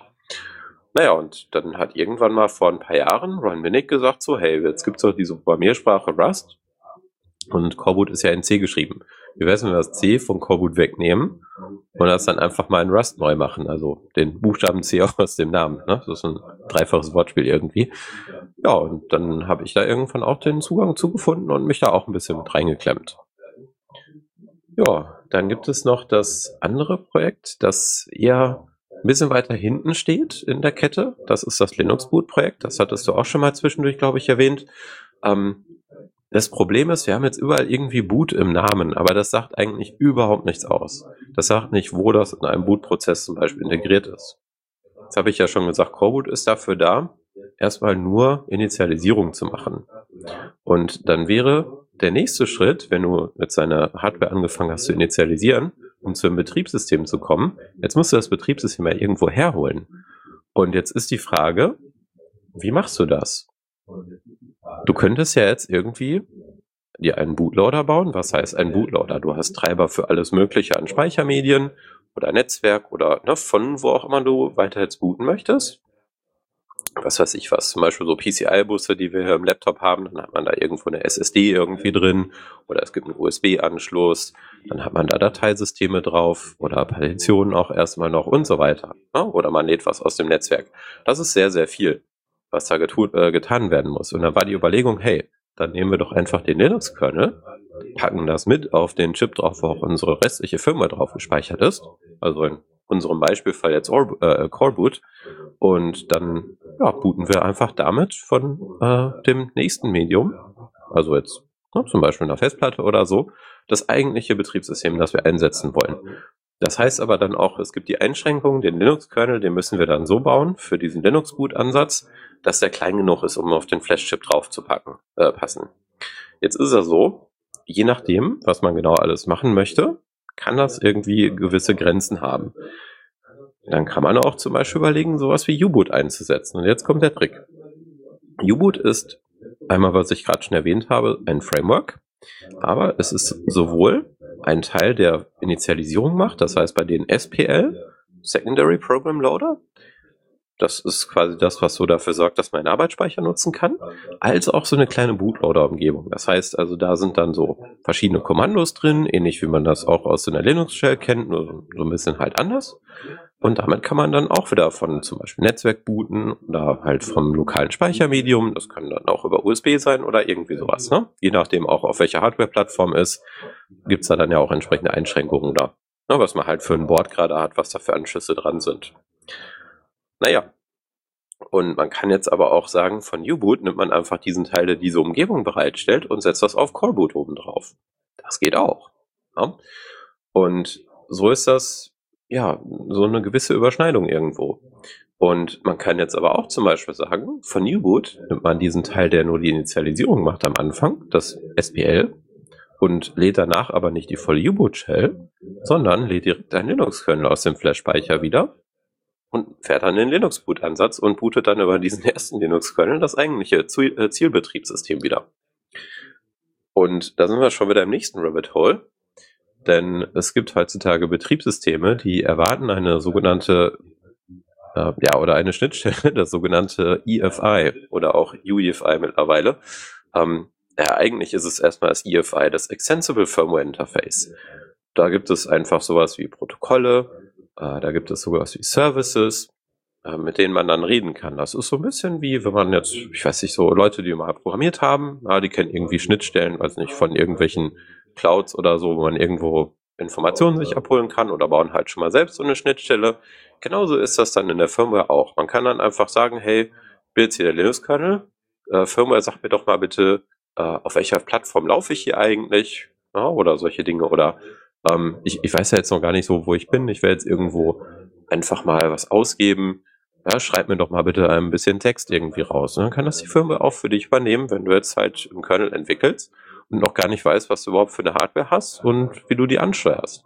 Und dazu gehört zum Beispiel als erstes eine serielle Schnittstelle. Bevor du weißt, welche du da hast, wie du die ansteuerst, kannst du schon Ausgaben machen, indem du das an die Firma quasi delegierst. Naja, das ist aber ein Ziel, das wir äh, haben, mit äh, Callboot zu vermeiden. Dann entsteht das Problem, wenn man ganz viele solcher Services in die Firma reinpackt, dann hat die irgendwann auf einmal so viel Oberfläche, in Klammern Angriffsoberfläche, ja, dass man damit auch wieder Schabernack treiben kann, wenn man da nicht höllisch aufpasst. Und das ist leider mit der Zeit passiert. Also es gibt so viel Feature Creep mittlerweile, dass wir haufenweise Sicherheitslücken in der Firma haben. Und ich habe ja schon gesagt, das ist alles so ein riesiger Markt insgesamt. Und da wissen teilweise auch selber gar nicht die Produkthersteller, was da am Ende so alles reinfließt, dass das so unübersichtlich ist und man sich heute nicht mehr sicher sagen kann bei einem Produkt, ob das jetzt wirklich auch einigermaßen okay ist und sicher oder halt ja, Lücken hat ohne Ende. Das kann man halt, ohne dass man einen Code dafür hat, irgendwie schwer einsehen oder ohne überhaupt das ganze Verständnis dafür zu bekommen und so. Naja, und deswegen bin ich noch bei einem anderen Projekt mit dabei. Äh, das habe ich mal so ein bisschen gestartet. Da will ich einfach dokumentieren, wie im Allgemeinen überhaupt so die ganzen Sachen funktionieren, damit man da ja ein bisschen mehr nachvollziehen kann überhaupt. Ne? Wie kann man überhaupt sich das evaluieren? Wie kann man sich anschauen? Wie funktioniert mein Laptop und so weiter? Äh, das Projekt nenne ich Platform System Interface. Ist noch nicht groß, ist noch nicht viel drin. Kann man sich gerne mal auf GitHub zum Beispiel anschauen. Da habe ich jetzt die meisten Sachen liegen. Ähm, und das ist so ein bisschen, ich würde sagen, parallel zu der Bestrebung von Right to Repair, hatten wir gerade auch einmal kurz erwähnt, die haben auch ein Wiki aufgebaut, repair.wiki. Da kann man sich für sehr, sehr viele Geräte auch einfach anschauen, wie die aussehen. Also innerhalb der Geräte, ja, so ein bisschen Schaltpläne haben die da vielleicht auch drin oder halt auch Anleitungen einfach zum Reparieren. Ja, da gibt's auch sonst diverse Foren für noch. Ja, ich hoffe, das hat mal so ein bisschen grob so den Überblick gegeben zur Einteilung dieser Projekte. Grob ist gut. Wir haben schon die ersten hier, die sagen, es klingt ein wenig surreal. Das ist tatsächlich, wie du erwähntest, ein, ein, Rabbit Hole an Bereichen, die das jetzt alles betrifft. Und ähm, es ist tatsächlich, vielen Dank für diesen Einblick. Ähm, jetzt gerade mal so gefragt für jemanden, der jetzt sagt, okay, wow, das war jetzt alles ein bisschen viel. Ich muss das gerade mal selber auseinandersortieren. Ich würde mich aber gerne dafür interessieren und würde gerne mal versuchen, auf meinem Gerät, auf meinem Laptop, auf meinem Desktop meine Firmware quasi auszutauschen, also mein BIOS auszutauschen. Und da wäre jetzt die Frage, äh, wo startet man da am besten? Coreboot, Orboot, äh, flasht man sich das direkt oder was ist dann, wie würdest du sagen, wie, wie kann man am besten ran an dieses Thema gehen?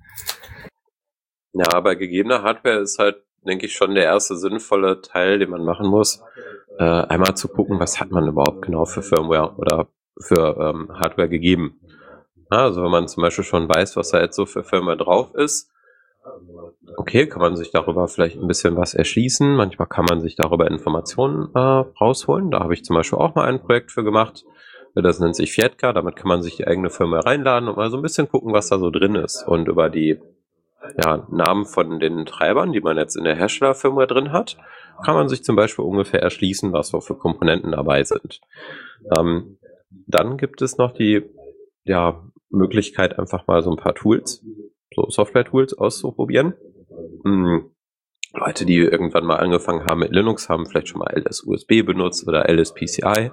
Ja, damit kann man sich dann aus dem System heraus ein bisschen anzeigen lassen, was hat man da. Und da haben wir noch ein bisschen was mehr. In Coreboot im Repository gibt es ein Verzeichnis, das heißt Util, also für Utilities. Da sind sehr, sehr viele verschiedene solche Werkzeuge drin. Hm. Ja, und dann haben wir bei Coreboot auch noch etwas Doku auf docscoreboot.org oder doccoreboot.org. Ich bin mir nicht mehr sicher, ob Singular oder Plural, werdet ihr finden. Ähm, da wird nach und nach immer mal mehr reingeschrieben. Jetzt muss man dazu sagen, äh, die Leute, die jetzt an dem Coreboot-Projekt arbeiten, das sind zum Teil halt ja entweder Engineers von zum Beispiel Google, ja, die jetzt für Chromebox zum Beispiel äh, an Coreboot arbeiten. Naja, oder halt auch einfach so Hobbyleute oder halt nochmal ein paar andere kleinere Firmen. Ähm, die haben jetzt nicht unbedingt ja, all die Geräte selbst oder jeweils immer den Zugang dazu und können nicht unbedingt immer alles dokumentieren selbst. Na, für ein paar ältere Geräte haben wir das, für zum Beispiel einige ältere ThinkPads. Da haben wir gute Anleitungen, wie man die auseinander nimmt, weil, wie gesagt, das war halt äh, nicht unbedingt so trivial, da erstmal hinzukommen. Damals waren die halt auch ein bisschen weniger zugänglich als heute. Ja, also heute ist es so, die meisten Laptops schraubt man auf und da hat man direkt alles vor der Nase. Und damals war gerne mal irgendwie was so ein bisschen verschachtelt. Ich weiß auch, Dennis, wir haben ja auch mal irgendwann bei dir Corwood auf deinen Laptop draufgeflasht. Das ist um, so, ähm, ja. Auf äh, mein T430 war das. Ja, genau. Äh, hast du noch eine grobe Richtung, wie viele Schrauben wir da auf den Tischen verteilt haben? Also viele. genau, also am Ende fehlten, glaube ich, zwei. Aber das ist, äh, das ist ganz normal, dass das passiert.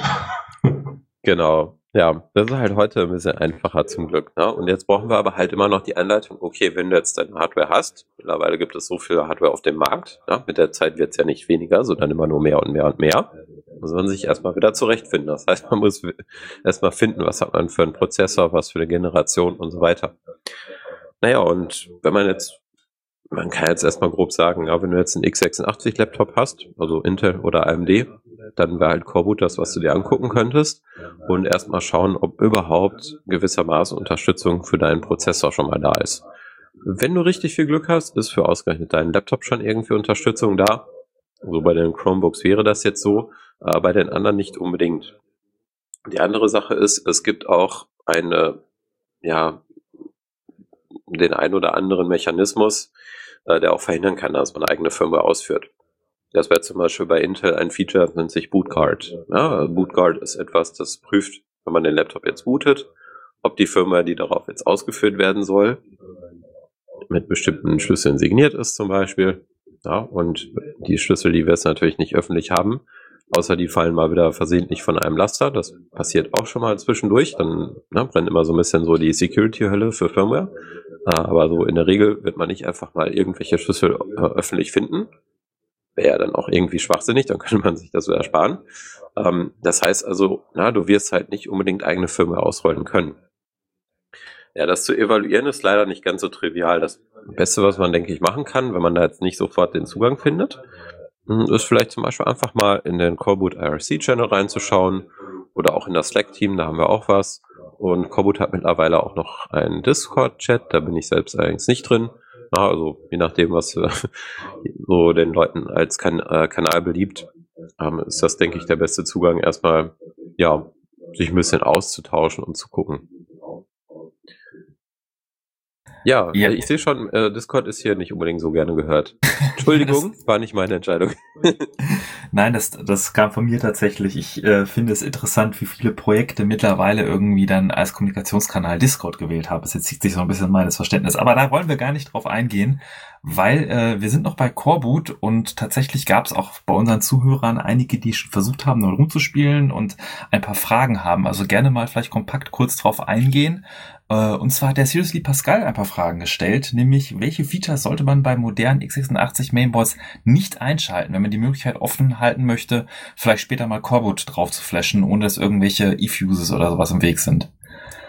Ja, ähm, mir wäre zunächst erstmal nicht bekannt, dass man selbst irgendwelche Fuses versehentlich triggern kann durch irgendwelche Einstellungen von Herstellerfirmware. Ja, also kann durchaus sein, dass das irgendwo ist, aber habe ich bisher noch nicht gehört oder gesehen üblicherweise, na, wenn die Sachen halt, wenn die Mainboards hergestellt werden, äh, wird das halt in der Fabrik dann einfach gefused. Da kommt dann der Hersteller-Key rein, also ne, der Public Key zum Validieren der Firmware, der wird dann einfach reingefused und dann ist fertig.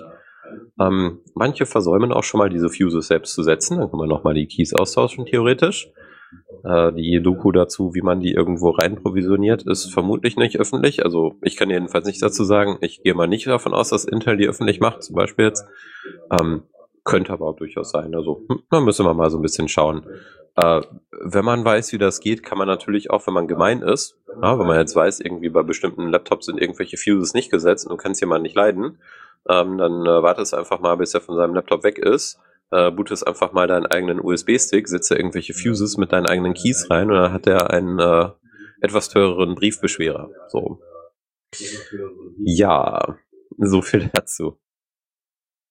Vielen Dank. Und äh, die eine weitere Frage wäre zum Beispiel, weißt du, wie stehen die Chancen, dass in absehbarer Zeit Coreboot auf einem Mainboard mit so einer aktuellen CPU, zum Beispiel mit ECC-RAM oder sogar vielleicht OpenBMC-Support geben wird? Ja, okay, gehen wir mal auf die Sachen getrennt ein. Ähm, ich nehme mal das BMC als erstes, äh, weil es ein bisschen kürzer ist. Die meisten BMCs, die heutzutage verbaut werden, sind tatsächlich von einem Hersteller, das ist A-Speed. Und das sind ARM-Chips, die da benutzt werden. Es gibt noch ein paar andere, na, aber es sind so die hauptsächlichen. Da läuft dann tatsächlich eher U-Boot drauf, denke ich. Ähm, Coreboot eher nicht. Und wenn, dann müssten wir halt erstmal Edoku für diese Chips haben, um das irgendwie machen zu können. Ne? Oder wir tippern einfach von U-Boot ab, aber ist eigentlich Quatsch, weil U-Boot ist halt genauso wie ein Coreboot unter GPL und in C geschrieben. Also ja, macht keinen Sinn, das nochmal zu duplizieren. Ne? Ähm, ja, aber wenn äh, ja, wenn da Leute irgendwie Interesse haben, da auch mal sich die Firma anzugucken. Das muss man jetzt dazu sagen, BMCs, wer es nicht kennt, ähm, das sind die Baseboard Management Controller, die man halt so auf Serverboards findet. Die sind jetzt halt nicht unbedingt so, dass man dafür mal eben entwickelt. Also es gibt da zwar auch so Development Boards für, die findet man aber nicht so einfach. Und ich weiß nicht, wie es euch so geht, aber ich würde mir jetzt nicht unbedingt mal eben so ein paar tausend Euro Server kaufen, einfach mal um zu gucken, ob ich eigene BMC-Firma draufkriege. So. Also für dieses Experiment ist das schon ein bisschen teuer. Ähm, zum Glück gibt es aber ja das OpenBMC-Projekt. Und es gibt jetzt auch tatsächlich Leute, die sich darauf spezialisieren, zum Beispiel OpenBMC als Distribution zu bauen. Ja, ähm, ja, kleiner Teaser dazu. Äh, macht unter anderem Philipp halt, den ich aus dem Labor kennengelernt habe, äh, jetzt noch mit einem anderen Freund von uns zusammen. Ähm, ja, das wird jetzt für HP-Geräte speziell erstmal sein. Ähm, gibt aber auch noch ein paar andere Sachen. Ne? Also die Sachen, die sonst für OpenBMC gemacht werden, die kommen halt eher so von den Hyperscalern, die mehr als sich einen Server fürs Wohnzimmer mal holen, sondern halt eher so die paar tausend hier, ein paar tausend da. Ja, die haben dann halt schon eher den Bedarf und halt auch die Möglichkeiten, sowas zu tun. Also ja, ich selber habe ehrlich gesagt mit BMCs noch nicht wirklich was gemacht, wo es. Ich habe mir zwar OpenBMC und auch das äh, kleinere äh, UBMC-Projekt mal so ein bisschen angeschaut. Äh, ja, können Leute sich auch mal ein bisschen recherchieren, aber zu viel Einblick kann ich da jetzt nicht geben. Naja, wie das jetzt ist mit ähm, aktuelleren äh, CPUs mit auch ECC-RAM-Unterstützung, also RAM mit vieler korrigierenden Codes. Ähm, dazu kann ich zwei, drei Sachen sagen. Also erstmal zu tief Einblick habe ich da jetzt selbst auch nicht. Ja. Äh, was da unterstützt wird, kann ich jetzt zum Beispiel auch gerade nicht sagen. Wie die Chancen stehen für Unterstützung, hängt halt wie bei all den anderen Sachen im Endeffekt auch wieder an den Chip-Herstellern. Kann ich auch nicht zu sagen. Ne? Das ist eine Sache, wenn da wirklich viele Leute Interesse haben, ja, vielleicht macht es ja Sinn, mal so eine Plattform zu machen, so zu sammeln, wie viele Consumer hätten denn gerne mal sowas, damit mal bei Intel anzuklopfen und zu sagen, hey, hier Intel, hier haben ja 50 Millionen Leute gesagt, die wollen alle ganz gerne Coreboot auf eurer so und so Plattform mit ECC-RAM. Macht ihr das? Ja, nein. Ja, ist jetzt natürlich eine große Hürde leider. Ist so ein bisschen ähnlich wie hier. Wir sind ja hier zum Glück eine Demokratie in Deutschland. Da gibt's ja auch manchmal so Petitionen. Und wie erfolgreich die sind, ne, kennt man ja auch. Ähm, manchmal so eher so 10%, manchmal eher so, ja, ihr wisst, was ich meine.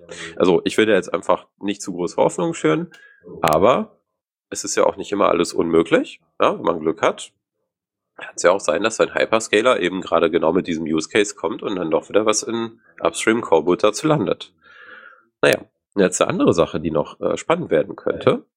Ähm, ECC-RAM ist jetzt ja eine Möglichkeit, aber es gibt auch noch ein paar andere mit dem Arbeitsspeicher mehr interessante Dinge zu tun, ähm, denn die werden ja auch weiterentwickelt, die Sachen. Und vielleicht kommt jetzt über die Jahre noch etwas anderes, was so ein bisschen ähnlich ist wie ECC-RAM. Ähm, kann ich jetzt aber noch nicht so konkret sagen. Ich habe da nur mal gehört, es gibt da so Leute, die verschiedene Ideen dafür haben.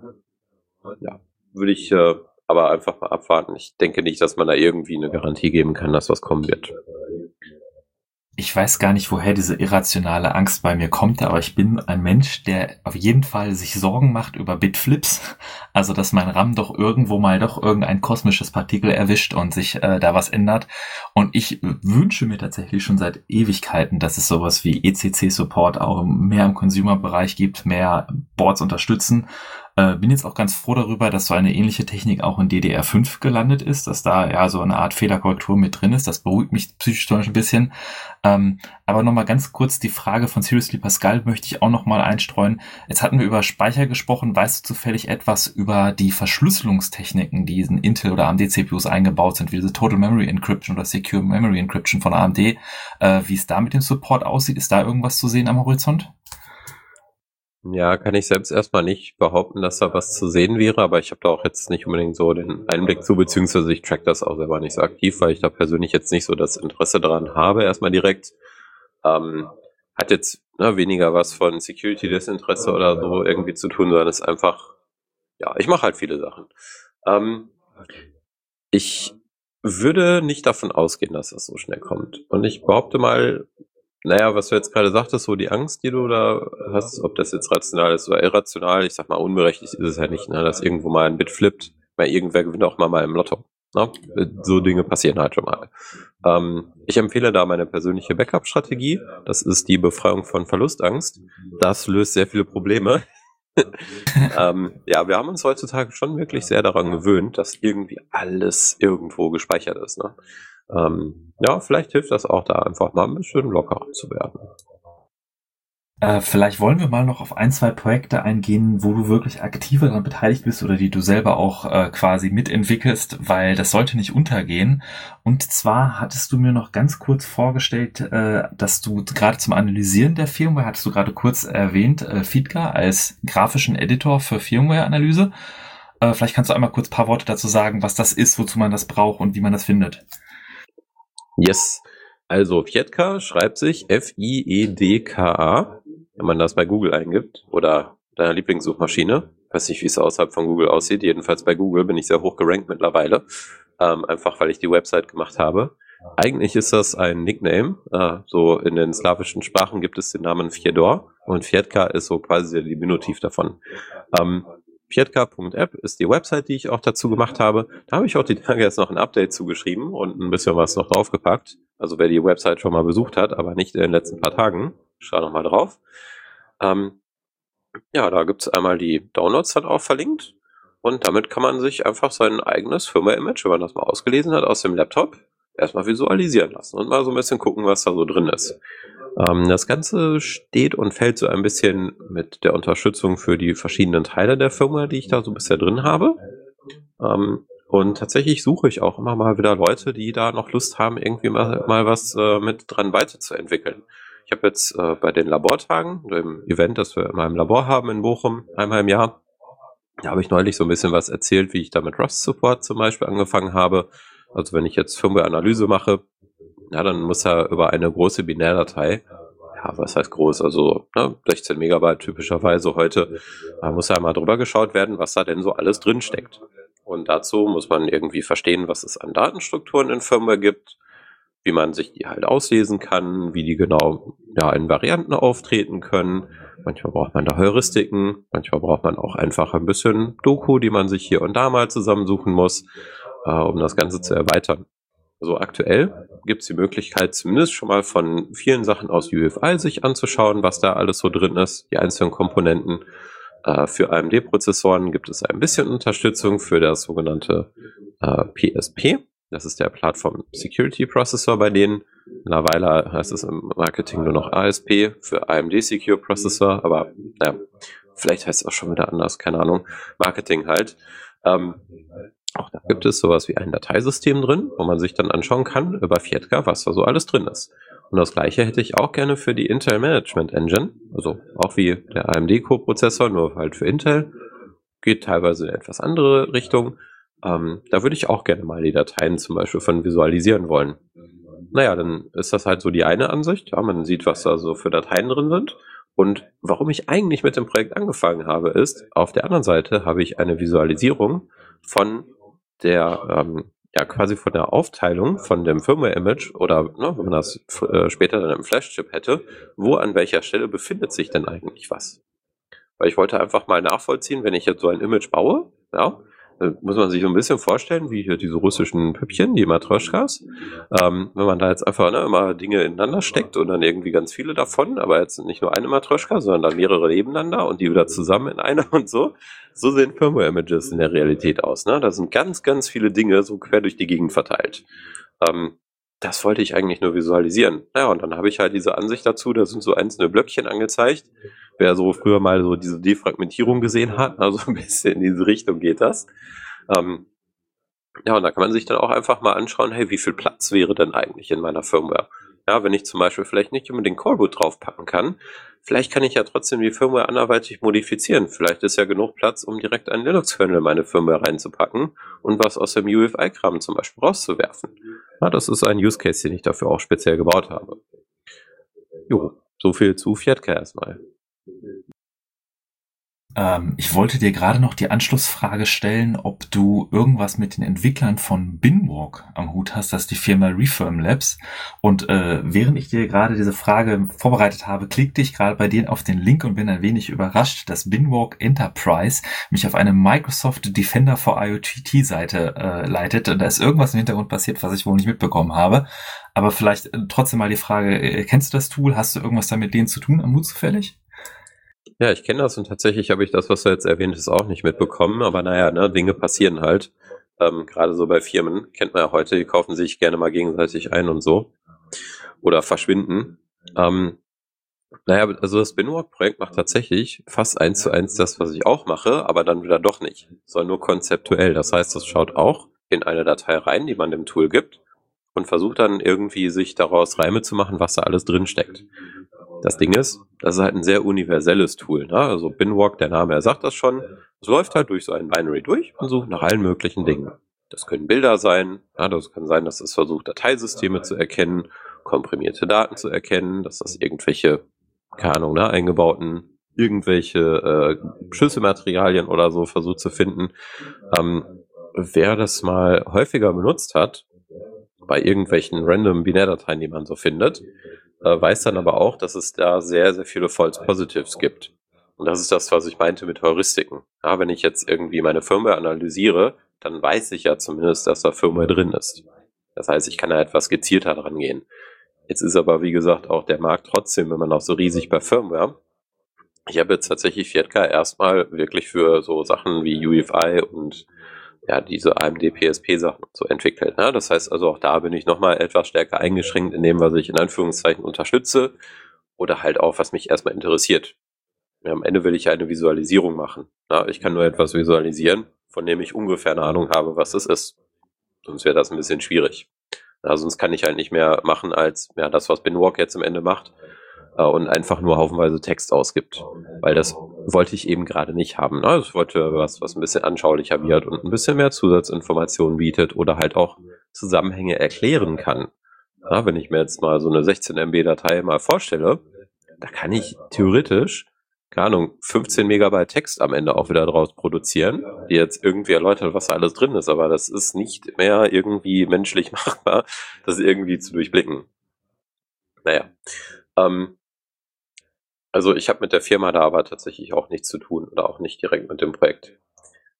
Äh, ich sehe gerade, jetzt kommen auch noch ganz, ganz viele andere Fragen in die Richtung rein und ich würde da mal so ein bisschen grob äh, auf zwei, drei Sachen eingehen wollen. Ähm, da ist einmal das UFI Firmware Parser Projekt erwähnt. Äh, das ist äh, auch ein sehr cooles Tool. Äh, muss ich dazu sagen, habe ich auch in der Entwicklung von Fietka selbst benutzt und habe genauso wie mit diesem Tool auch mit anderen Tools, auch UFI Tool, was ja auch erwähnt wurde, damit habe ich auch schon Firmware-Images analysieren lassen und geschaut, dass ich am Ende wieder etwas rausbekomme und transformiere, so dass ich das in meine Visualisierung wieder reinbekommen kann. Ähm, ich habe für UEFI Firmware Parser habe ich damals äh, Support eingebaut, dass man sich statt nur in dieser Textform in der Konsole auch JSON daraus holen kann. Also ein Format, mit dem ich dann sehr einfach im Web wieder meine Visualisierung machen kann. Das habe ich für das Prototyping benutzt, einfach um auch ja, halt mal eine andere Informationsquelle zu bekommen. Ja, wenn ich jetzt das, was ich jetzt gerade in Fietka eingebaut habe, kommt äh, ja eigentlich aus einem anderen Projekt, das wir im Bereich Linux Boot da haben. Ähm, wenn ich da die Analyseergebnisse jetzt einfach mal neben andere Analyseergebnisse halte, kann das durchaus sein, dass da etwas andere Informationen da rauskommen. Hat halt damit zu tun, was genau alles so an Features in den äh, Analysetools jeweils so drin ist. Ja, und wie gesagt, ne, der Markt ist halt so groß und so komplex, ähm, da gibt es auch manchmal so herstellerspezifische Dinge und äh, ein UFI ist äh, E von EFI, das steht ja für Extensible. Das ist halt dafür gemacht, dass Leute damit halt auch ja durchaus mal ein bisschen kreativer werden können. Und das werden die Hersteller auch gerne mal. Ja? Deswegen, es gibt zwar die UEFI-Standards, aber man findet durchaus immer mal wieder so Eigenheiten, die zum Beispiel, sagen wir mal, nur bei MSI zu finden sind oder nur bei HP oder so. Naja, ähm, tatsächlich habe ich auch äh, mit dem äh, Autor von UEFI Tool schon mal gesprochen. Äh, unter anderem letztes Jahr auf der Open Source Firmware Konferenz hatten wir die nämlich in Schweden und da hat er dann auch gerade so die Zeit dafür und ist auch dazu gekommen. Das ist der Nikolai. Jo, ähm, und dann gibt es noch eine Firma, die macht auch interessante Sachen. FW Hunt.Run ist hier schon äh, gerade angesprochen worden. Da ist der Alex Matrosov, der hat die Firma Binary gegründet, noch mit ein paar anderen. Die machen auch Firmware-Analyse, noch mit einer etwas anderen Ausrichtung. Und zwar machen die vor allem Security-Analyse. Das heißt, die wollen rausfinden, na, gibt es vielleicht Schwachstellen in Firmware und so weiter. Und jetzt sind wir quasi genau richtig im Timing, nämlich zwischen unserer Verabredung und heute äh, ist das Embargo mittlerweile quasi gebrochen. Äh, die haben da neulich mal was gefunden und zwar kann man bei vielen Herstellern einfach eigene Logos in die Firma reinpacken, die dann halt beim Laptop starten zu sehen sind. Also mit Coreboot kann man das ja schon lange machen, dass man einfach ein eigenes Bildchen da reinmacht. Das ja, hatten wir damals auch gemacht, Dennis. Da hatten wir jetzt dann irgendein Bild mit Bochum, glaube ich, sogar eingebaut oder so. Ich äh, meine, genau, wir haben irgendein Logo oder haben wir nicht mal sogar das Laborlogo da eingebaut? Irgendwie sowas. Also wir haben da, oder zumindest hattest du da mal rumgespielt tatsächlich. Äh, das, äh, ja. Genau. Ja, ich weiß auch nicht mehr genau, welches Bild das war. Ich dachte, das war irgendein Foto oder so. Naja, ist ja auch egal. Ähm, naja, ich habe ne, jedenfalls auch mal, mal eigene Bilder irgendwo reingemacht, weil das ist eigentlich das auch, warum ich meine Firma selber dann anpassen wollte, damit ich zum Beispiel einfach meinen eigenen Kram da irgendwie anzeigen kann am Anfang, vielleicht auch mal mein eigenes Menü bauen oder so. Ja, das sind ja zum Beispiel auch Türen, die einem dann offen stehen, wenn man offene und ja, selbst flashbare Firmware hat. Ähm, naja, und das, was Binary jetzt halt gefunden haben, wenn man halt Bilder hinterlegt und diese Bilder haben halt gewisse äh, zufällige Dinge in sich drin, äh, dann kann man durchaus auch Codeausführungen triggern in der EFI-Firmware. Und das haben die halt gefunden bei, I kid you not, über 5000 Geräten. Ja? Also verifiziert bei über 5000 Geräten. Ähm, das ist nicht wenig. Also mit 5000 Geräten meine ich 5000 verschiedene Geräte. Das heißt also von verschiedenen Geräteherstellern mit verschiedenen Chips drin, ja, mit verschiedenen Firmware-Anbietern, äh, die verschiedene eigene Frameworks dann nochmal bauen und so. Das heißt, das ist eigentlich jetzt nicht unbedingt so das coolste Ding.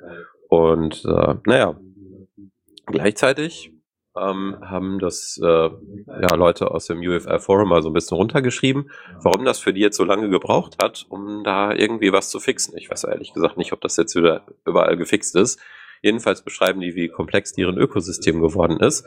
Und deswegen können die nicht innerhalb von 90 Tagen irgendwie sowas fixen, sondern brauchen 300 Tage, bis ein Update irgendwann mal bei dir landet. Das heißt also, wenn jetzt irgendwelche Leute mal die jetzt nicht so nett sind und Bescheid sagen, wenn irgendwo Probleme sind, sondern das halt schamlos ausnutzen. Ob das jetzt Regierungen sind na, oder irgendwie so Ransomware-Gruppen oder so, ist ja egal. Die haben jetzt 300 Tage Zeit, irgendwelche Sachen zu exploiten, bis du ein Update für irgendwas bekommt, äh, bekommst. Ist halt nicht so cool. Naja, und ich werde jetzt mal am Mittwoch, werde ich mal ein gebrauchtes ThinkPad hier aus dem AFB-Shop in Essen holen. War übrigens auch sehr cooler Laden, sehr unterstützenswert. Äh, ist eine gemeinnützige Firma. Da habe ich mir damals auch als Schuli mein gebrauchtes ThinkPad geholt. Ähm, ja, und diesmal werden wir ein ThinkPad nehmen und einfach mal gucken, ob wir dieses, ähm, ja, diese Schwachstelle, die da jetzt aufgedeckt wurde, ob wir die damit dann auch ausnutzen können. Also wahrscheinlich können wir das dann. Und dann werden wir das mal ein bisschen veröffentlichen und auch auf dem Kongress mal zeigen, weil jetzt auf dem 37C3, der jetzt bald anstellt, werden wir mit der Open Source Firmware Foundation auch wieder einen Stand haben, da könnten wir es dann showcasen. Äh, kein großes Versprechen, dass es gelingen wird, ne, aber wir werden es versuchen ja, das ist so eins von den Ergebnissen. Ähm, ansonsten ja die Plattform FW Hunter Run, die hier angesprochen wurde, ähm, wird ja auch empfohlen. Ja, auch sehr, sehr coole Projekte. Die machen übrigens, Fun Fact, auch sehr viel Open Source. Also die haben auch sehr viele Sachen auf GitHub. Äh, das sind noch mindestens 20 weitere Fragen, die ich jetzt dazu stellen könnte, was super spannend interessant ist. Wir müssen nur ein kleines bisschen auf die Zeit achten. Ähm, deswegen würde ich gerade noch mal ganz kurz äh, darauf hinweisen, du hast zum Beispiel auch auf deiner Webseite die meisten Talks und auch Slides äh, äh, veröffentlicht. Man kann auch zum Beispiel ein interessantes sehen, äh, das ist Drivers vom Outer Space. Vielleicht könntest du mal so Elevator-Pitch-mäßig kurz sagen, was das Utility dahinter ist, was das Cooles macht und ob du noch weitere coole Projekte hast, die du kurz vorstellen würdest äh, damit hier auch nichts untergeht. Ja, genau. Ja, die Zeit läuft leider. Wir haben das ja schon in der Verabredung jetzt äh, ein bisschen ähm, ja, besprochen. Also ich kann sehr viel erzählen, aber die anderthalb Stunden haben wir jetzt schon fast rum. Ja, die Zeit läuft. Ähm, ja, genau. Ich habe auf meiner Website habe ich meine ganzen Slides immer verlinkt. Ich versuche die auch immer mal up to date zu halten.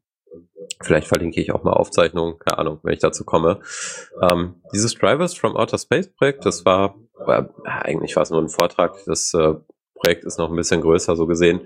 Ähm, da habe ich mal ein bisschen showcasen wollen, wie das jetzt eigentlich ist, wenn ich jetzt irgendwo mein eigenes Linux-System laufen habe und ich möchte jetzt irgendwie weiter daran entwickeln.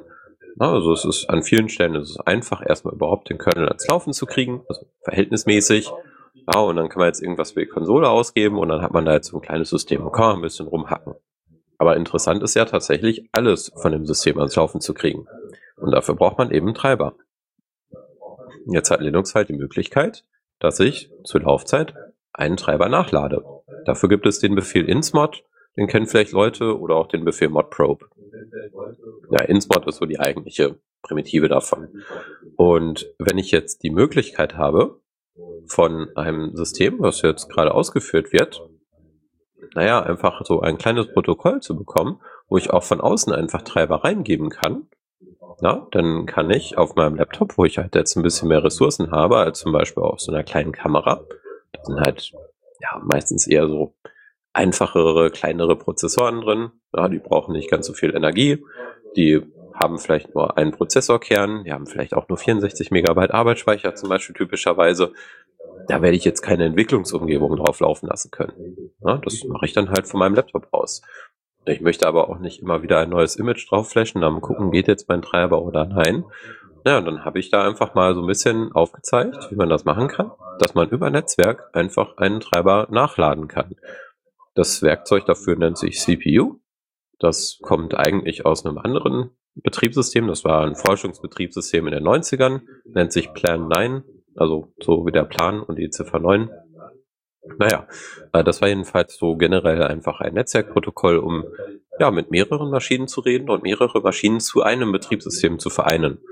Und das ist eine Vision, die habe ich grundsätzlich auch mal so ein bisschen mit aufgenommen und überlegt, okay, was kann man denn damit so alles machen? Und dann dachte ich so, ja, das wäre doch eigentlich ganz cool, wenn ich irgendwo für Treiber halt als Module ja entwickeln möchte. Dann kann ich das Modul einmal bei mir auf meinem Laptop ein bisschen entwickeln kann das dann drüben reinladen. Wenn es nicht tut, lade ich das wieder raus, arbeite noch mal ein bisschen dran rum, dann lade ich das Modul.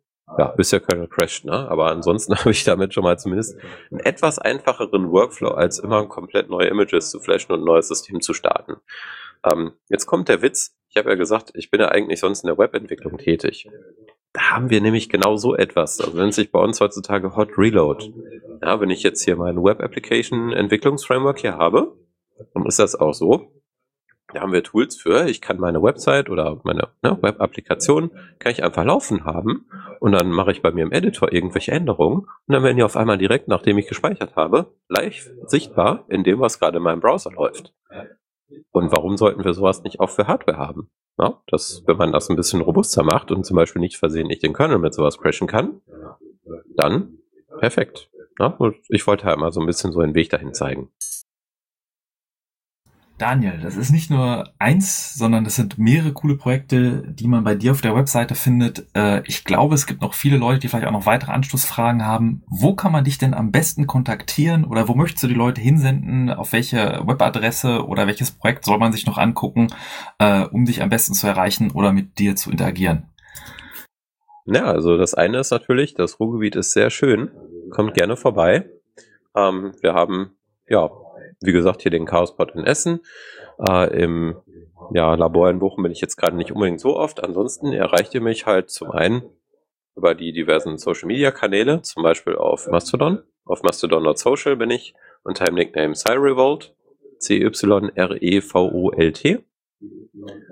Ja, auf dem 37C3, wie gesagt, werdet ihr mich an der Open Source Firmware Foundation Assembly finden.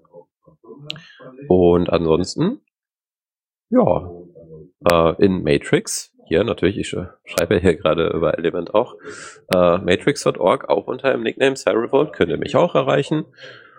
Und äh, ja, ansonsten ähm, per E-Mail, cyrevolt.gmail.com, aber benutze ich eigentlich nicht so gerne. E-Mail ist für mich furchtbar. Am besten sind immer Messenger. Oder halt, ja, erstmal andere Kanäle. Oder wie du gesagt hast, persönlich auf dem Kongress. Auf dem Kongress werden wir auch sein und äh, da gibt's dann die Möglichkeit, mal mit dem Daniel oder auch mit uns zu quatschen. Und äh, ich muss auf jeden Fall sagen, unglaublich danke sehr für diesen Einblick, der der, glaube ich, so einen tiefen Einblick in so viele Bereiche, was das ganze Firmenbereich angeht, äh, der ist schwer online zu finden und man sieht, dass du da wirklich wirklich viel äh, Erfahrung hast und, und viel machst. Und äh, ich danke dir auf jeden Fall für die Zeit, dass du gekommen bist und das Interview mitgemacht hast. Und ähm, würde jetzt aber sagen, wir würden nach dem Interview noch einmal kurz weitermachen, noch ein paar News einpacken. Es passiert auch viel in der Open Source Welt und mit unserer normalen Sendung machen. Und wenn du möchtest, Daniel, bist herzlich eingeladen, auch noch bei uns zu sein. Vielleicht hast du zum einen oder anderen Thema auch noch ein paar Insights, die wir sonst nicht hätten. Ja, vielen Dank schon mal. Und ja, ich bleibe noch etwas hier. Gut, dann würde ich sagen, äh, lass uns mal mit unserem regulären Programm weitermachen. Ich hoffe, dass der, der äh, Button noch für unseren nächsten Jingle funktioniert. Probieren wir es mal aus. Neues aus dem Repo. Okay. dann würde ich sagen, äh, mache ich das jetzt einfach mal ganz live und zwar Neues aus dem Repo. Ähm, würde ich auch noch mal ein paar News einpacken und euch gerne mitbringen, weil es gab doch schon einiges, was passiert ist in den letzten Tagen. Äh, und zwar habe ich gesehen, für alle Leute, die Videoschnitt und Videobearbeitung machen und transkodieren, ist ja der heiße Scheiß der RV1 Codec und der Videoencoder Handbrake ist in der Version 1.7.0 veröffentlicht worden und hat jetzt auch Support für Hardware Encoding mit AV1. Das ist bei äh, Nvidia der NVENC RV1 Encoder, Intel der SVT RV1 Encoder, AMD heißt der glaube ich VCN äh, Encoder. Es wurden viele Video Presets aktualisiert, auch für das Apple Video Toolbox Hardware Preset, was quasi gerade unter Mac-Entwicklern wohl sehr verbreitet ist für, für Videobearbeitung und Schnitt. Äh, sehr viel äh, Erweiterung in der UI, was auch der Support für HDR-Video angeht. Also die, die Videozusammenfassung zeigt jetzt auch zum Beispiel die HDR-Farbtiefe an und weitere Sachen. Und ein wichtiges Update, was wir natürlich auch nicht unterlassen wollen, ist, dass äh, einer unserer beliebtesten Softwarepakete, auf die wir hier sehr setzen, ist nämlich Pipewire. Das ist das Tool, das die Software, die im Hintergrund läuft und quasi Multimedia unter Linux jetzt endlich sehr weit modernisiert hat und es wurde endlich in der Öffentlichkeit Meine Güte. Es wurde jetzt offiziell in der Version 1.0 veröffentlicht mit dem Spitznamen El Presidente und äh, ist quasi damit der Höhepunkt von 15 Jahre Linux Audio, was äh, über Puls Audio und über andere Sachen zusammengeführt wurde. Und tatsächlich ist es ganz schön zu sehen, da gibt's Online-Kommentare von ein paar Leuten, wo so eins, zwei ich gerne euch mal vorlesen würde. Nämlich Pipewire represents the next evolution of audio handling for Linux, taking the best of both Pro Audio, Jack, and desktop audio servers, Pulse Audio, and linking them into a simple, seamless, powerful new system, sagt Paul Davis, der Autor von Jack und Ardour selbst. Und selbst äh, Leonard, Leonard Pötting, der der Entwickler von Pulse Audio ist, hat gesagt, äh, Pipewire is a worthy successor to Pulse Audio, providing a feature set closer to how modern audio hardware works, a security model with today's application concepts in mind, Version 1.0 marks a major milestone in completing adoption of Pipewire in the standard set of Linux subsystems. Congratulations to the team. Also das sind schon starke Worte von wirklich bekannten Leuten, die da äh, vorher auch den Audio-Stack unter Linux primär geprägt haben. Und äh, wir sagen auch danke sehr, dass es Pipewire jetzt geschafft hat und diesen Milestone erreicht hat, 1.0 zu veröffentlichen. Und dann noch ein kleines Update äh, mit Matrix hat die Spezifikation in der Version 1.90 veröffentlicht und die ganzen Änderungen, die Erweiterungen an Custom Emojis, Stickers und so wird gearbeitet und Video Image Support in Matrix im Protokoll äh, wird erweitert, aber das wirklich Spannende passiert im Hintergrund, wovon man aktuell noch nicht so sieht, nämlich DMA und Mimi. Und zwar Mimi steht für More Instant Messaging Interoperability und DMA ist der EU Digital Maker Markets Act, der vorschreibt, dass eine gewisse Interoperabilität zwischen Messengern gegeben sein muss ab einer bestimmten Größe. Und Matrix versucht da in der ETF äh, Taskforce, also diese Taskforce heißt äh, More Instant Messenger Interoperability von der IETF, mitzuwirken, mit dabei zu sein und quasi diese Standards zu prägen und durch das Matrix-Protokoll auch zu erfüllen, so dass wir hoffentlich sehen, dass viel mehr Produkte, die auf Interoperabilität zwischen Messengern setzen, unten drunter mit Matrix arbeiten und somit das Protokoll viel mehr Verbreitung findet. Und zuletzt, falls wir unter euch noch ein paar Java-Entwickler haben, auch ein 1.0er Release von Tornado VM, was ganz witzig ist, was euch erlaubt, euren Java-Code auf FPGAs oder GPUs auszuführen. Wer das mal ausprobieren wollte, kann sich Tornado VM angucken.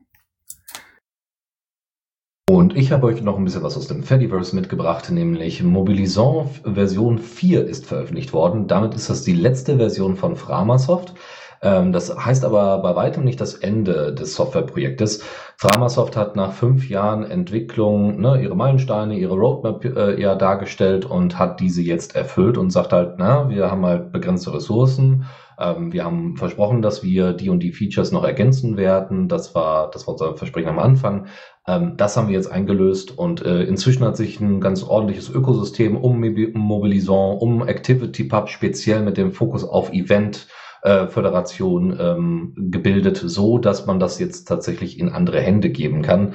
Das wird in Zukunft die Kaihuri Association sein, die bereits äh, selber schon eine große Instanz äh, laufen hat ähm, und da werden dann also nach und nach die Schlüssel übergeben zu äh, den Blogs äh, Join, Mobil äh, John Mobilisant, mobilisant.org und Search John Mobilisant.org. Also auch die die äh, inter also die ähm, die direkte Suche in bei den unterschiedlichen Instanzen ist ebenfalls davon betroffen, genauso wie Social Media und Co. Und da sind wir einfach mal gespannt, wie das so laufen wird. Aber das ist ja jetzt erstmal so die Zukunft des Projektes, aber äh, erstmal nochmal zurück zur Gegenwart, zum Release der Version 4.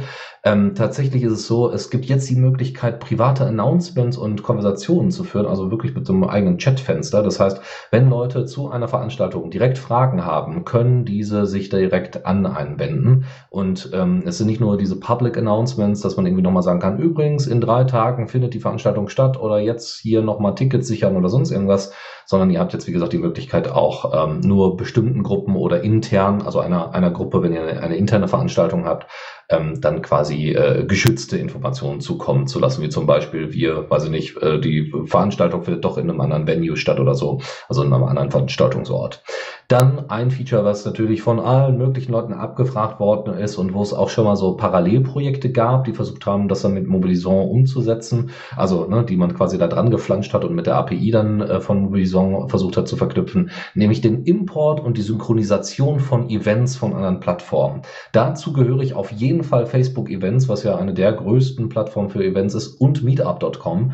Aber es gibt auch noch mehr, äh, soweit ich das richtig gesehen habe, ist auch ein iCal-Export möglich und so weiter und so fort. Also da ist einfach, äh, das ist dieses Feature auch zu großen Teilen abgedeckt. Und ich hoffe, dass viele Anbieter, die in der Vergangenheit ähm, irgendwie ihr eigenes Süppchen gekocht haben, vielleicht auf diesen, auf diesen Wagen dann aufspringen, gerade irgendwelche ähm, ehrenamtlichen Vereine oder sowas oder Initiativen, die da zusammen äh, ähm, die dann diese Informationen ins Fediverse kippen. ähm, noch eine andere Sache, also es gibt auch so ein paar Kleinigkeiten, aber ähm, also noch ein paar andere Ergänzungen, die jetzt nicht so riesig sind, aber wo auch noch weiter dran gearbeitet wird. Unter anderem gibt es das Projekt Event Federation im Kontext von Mobilison und damit ist angedacht, äh, WordPress entsprechend zu erweitern. Es gibt ja bereits das WordPress Activity Pub ähm, ähm, ja, Plugin Erweiterung Extension. Ähm, das soll es für äh, mit einer entsprechenden Erweiterung für Event Federation ebenfalls geben. Ähm, da gibt es mehrere Wege. Man möchte das natürlich ja alles upstream implementieren. Das heißt, entweder man baut das als Erweiterung in, Activi in das Activity Pub, in die Activity Pub Extension mit ein von WordPress oder aber man baut das vielleicht in äh, entsprechender Open Source Kalender Software oder Event Management Software für WordPress dann entsprechend ein, so dass ich das dann entsprechend äh, ergänzen kann. Und auch da soll natürlich ein Export von iCal Feeds äh, und so weiter stattfinden ähm, und ähm, ja auch weitere Informationen übertragen werden. Ansonsten, was war noch? Achso, nee, das war noch ein Teil der von Mobilison, also dass irgendwie iCal-Feeds auch ordentlich geupdatet werden und auch noch eine Information mit enthalten, wie ist bereits bestätigt worden oder sogar gecancelt worden, dass diese Informationen jetzt auch im iCal-Feed bei Mobilison zu finden sind. Genau, dann äh, man kann jetzt ähm, auch noch die äh, bestätigen, also dass man keine oder angeben, dass man keine Updates mehr bekommen möchte, keine E-Mail äh, äh, E-Mails mehr bekommen möchte, wenn man sich äh, per E-Mail registriert hat bei Mobilison. Also gemeint ist, ihr habt ein Event, ihr habt eure E-Mail-Adresse angegeben, so von wegen gebt, gebt mir die Info, wenn da weiteres passiert und ähm, ihr bekommt dann irgendwann eine äh, E-Mail mit, ah, hier, ne, wie gesagt, Venue hat sich geändert, dann könnt ihr das jetzt entsprechend unsubscriben. Das war vorher wohl nicht möglich. Und was nochmal ganz nett ist, ist, äh, dass es jetzt auch auf mehreren Architekturen läuft, Debian, Ubuntu, Fedora und ARM64 und dementsprechend auch für die Zukunft gut gewappnet ist. Und äh, dieser in Anführungszeichen Takeover jetzt durch die Kaihuri Association, da sind wir einfach mal gespannt, wie das so laufen wird. Das zu Neues aus dem Repo. Newsflash. Und da habe ich eine ganz frische News für euch und zwar diejenigen unter euch, die Debian 12 verwenden und aktuelle Releases sich immer ziehen und Updates ziehen. Ich weiß nicht, ob das äh, Debian 12.3 Update schon veröffentlicht war oder zumindest äh, gerade veröffentlicht werden sollte und jetzt verschoben wurde oder zurückgezogen wurde. Aber es gab ein Update auf den Kernel 6.1.64-1. Also falls ihr diesen Kernel zufällig gerade geupdatet habt heute bei eurem Debian und ihr nutzt ext4, solltet ihr aufpassen. Es wurde ein Data Corruption Bug gefunden, der äh, dafür gesorgt hat, dass sie das Release einmal zurückgezogen haben und gerade ein Patch dafür rausbringen. Ich habe noch die Info mitgebracht, dass die Gnome Foundation wieder äh, Praktikantinnen äh, angestellt hat, die jetzt also ne, mit dem Outreach-Programm äh, entsprechende Unterstützung bekommen. Also es äh, ähm, ne, ne, entspricht äh, ja so ein bisschen nicht Google Summer of Code, aber ne, also der Gnome Foundation, ähm, um auch die Diversität innerhalb der Gnome Foundation entsprechend zu unterstützen. Und da wird es jetzt von diesem Jahr Dezember bis nächstes Jahr März ähm, diese Internship geben von zwei Personen, das ist Dorothy Karabotzi und äh, Tanhuate Achaleke, die äh, beide zusammen mit äh, weiteren, mit zwei weiteren Mentoren äh, und Mentorinnen äh, entsprechend zusammen an Ende-zu-Ende-Tests für GNOME OS arbeiten werden, was ziemlich cool ist, weil das basiert alles auf OpenQA und äh, da ist es möglich, einfach so Docker-Images in, äh, in Kimu äh, entsprechend zu äh, umzusetzen und dann äh, auch Screenshots und so weiter davon zu machen und dann zu schauen, wie eben, ähm, wenn irgendwelche Features sich geändert haben, ähm, dann auch grafische Ausgabe und so weiter funktioniert und ob die Features ordentlich funktionieren, so wie man sie erwarten würde. Und da bin ich mal wirklich gespannt, wie das ausschauen wird in Zukunft. Ich schließe direkt schon die nächste Nachricht dran an, ebenfalls von der Gnome Foundation beziehungsweise vom Gnome Projekt selber. Und zwar eines der Features, äh, an dem man jetzt so äh, drei, über drei Jahre gearbeitet hat, nämlich die, um, nämlich Ubuntu selber, Canonical selber, ähm, und äh, was aber auch um übernommen worden ist, also es war so ein Patch, den man halt noch zusätzlich ergänzen musste, den Debian auch übernommen hat.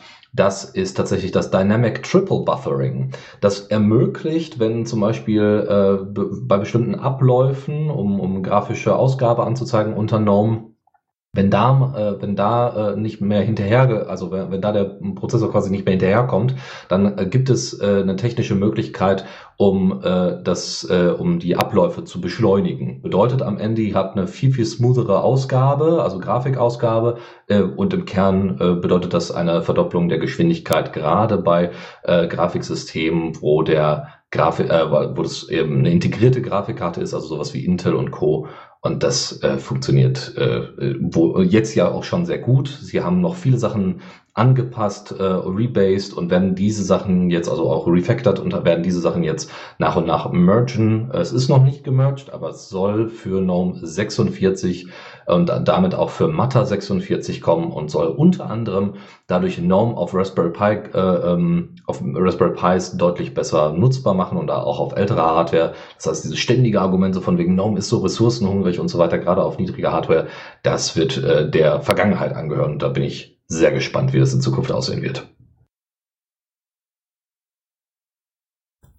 Eine News von mir ist noch, wir hatten gerade schon mit dem Daniel über die verschiedenen Ebenen gesprochen, wo Custom Firmware laufen kann und es gibt ja halt auch diese Basement Management Controller, dieser BMC Controller und wurde auch OpenBMC erwähnt und Cloudflare hat dazu einen relativ interessanten Blogartikel geschrieben. Ich finde sowieso die Artikel von Blogartikel von Cloudflare sind immer sehr interessant geschrieben, bieten technischen Einblick in sehr verschiedene tiefe Ebenen.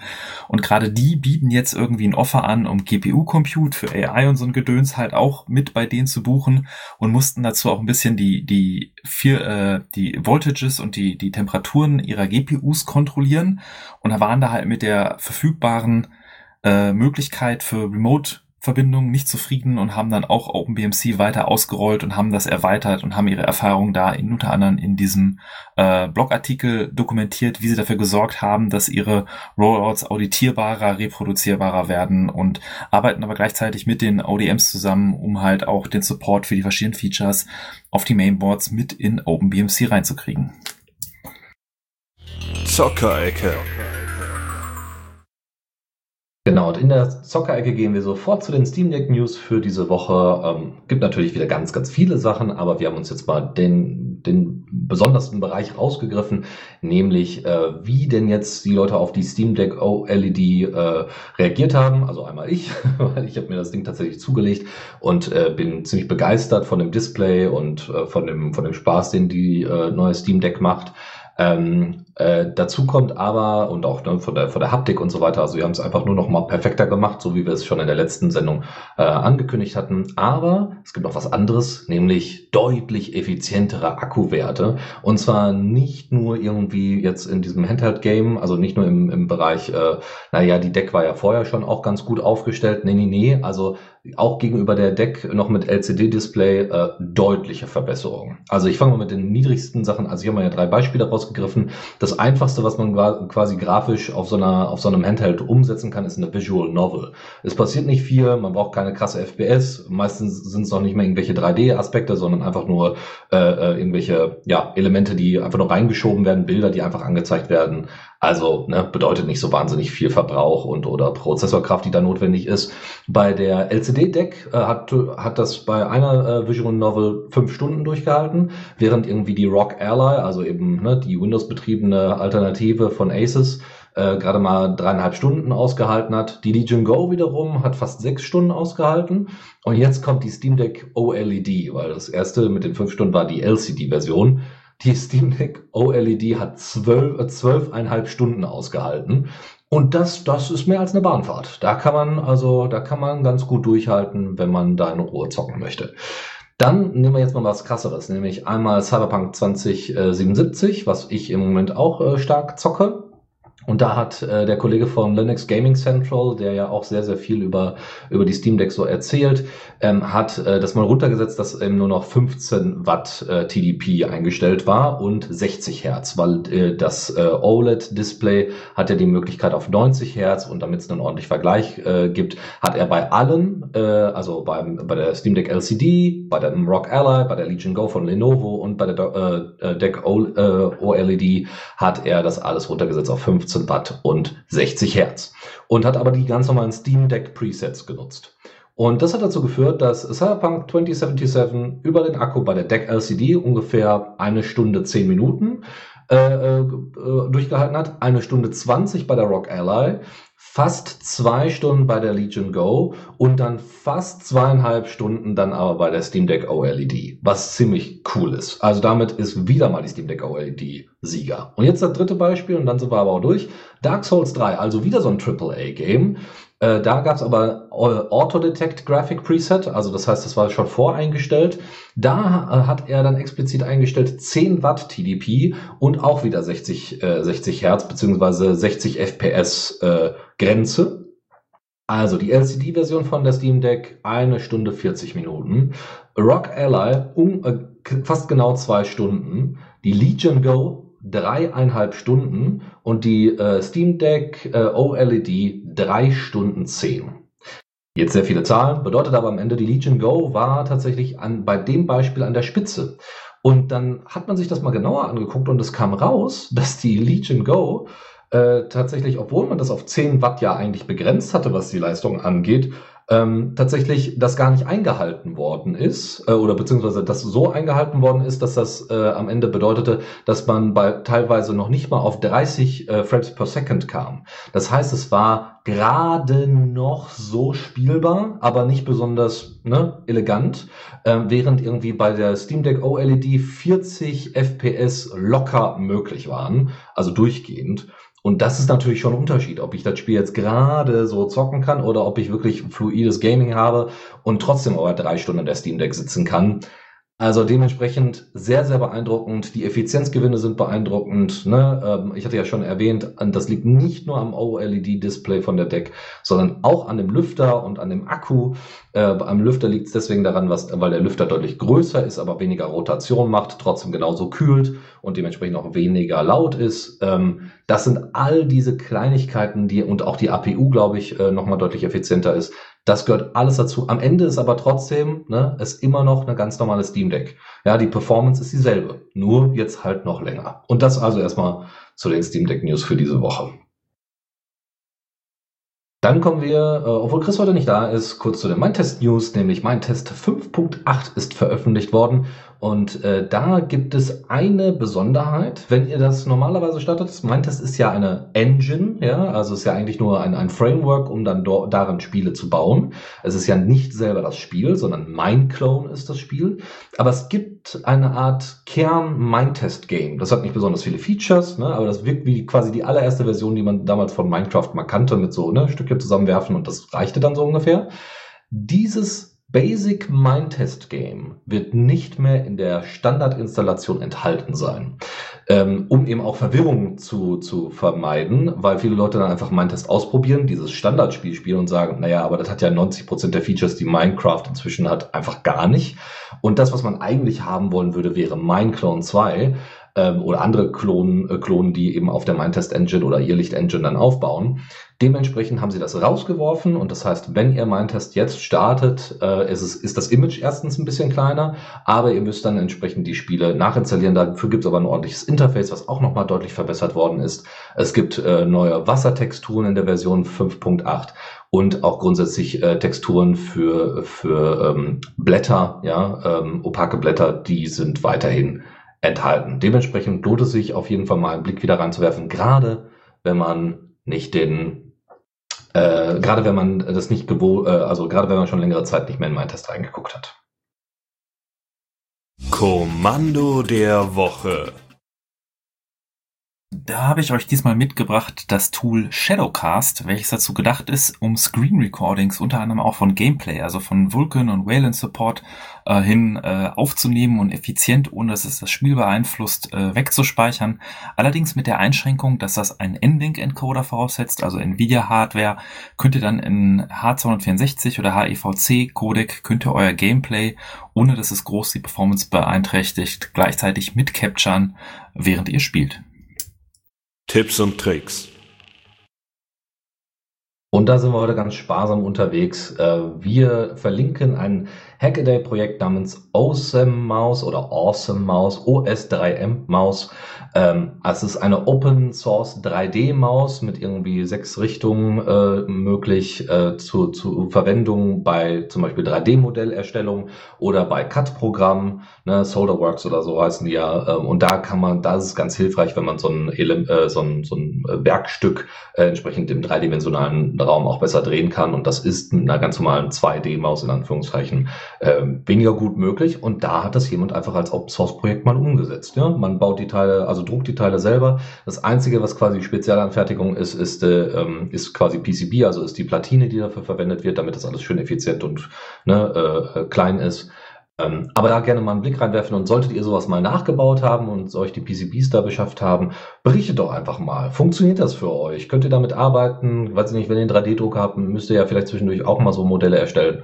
Lohnt sich das, äh, das mal einfach auszuprobieren. Also viel Spaß damit. Und damit sind wir am Ende unserer heutigen Linux Launch Folge. Erstmal herzlichen Dank an dich, Daniel, dass du mit dabei warst. Ja, vielen herzlichen Dank für diese Einladung. Hat mich sehr, sehr gefreut. Sorry, zu den News kann ich leider jetzt nicht so viel dazu sagen. Aber hey, ich freue mich auch über Pipewire 1.0. sehr gut. Sehr gut.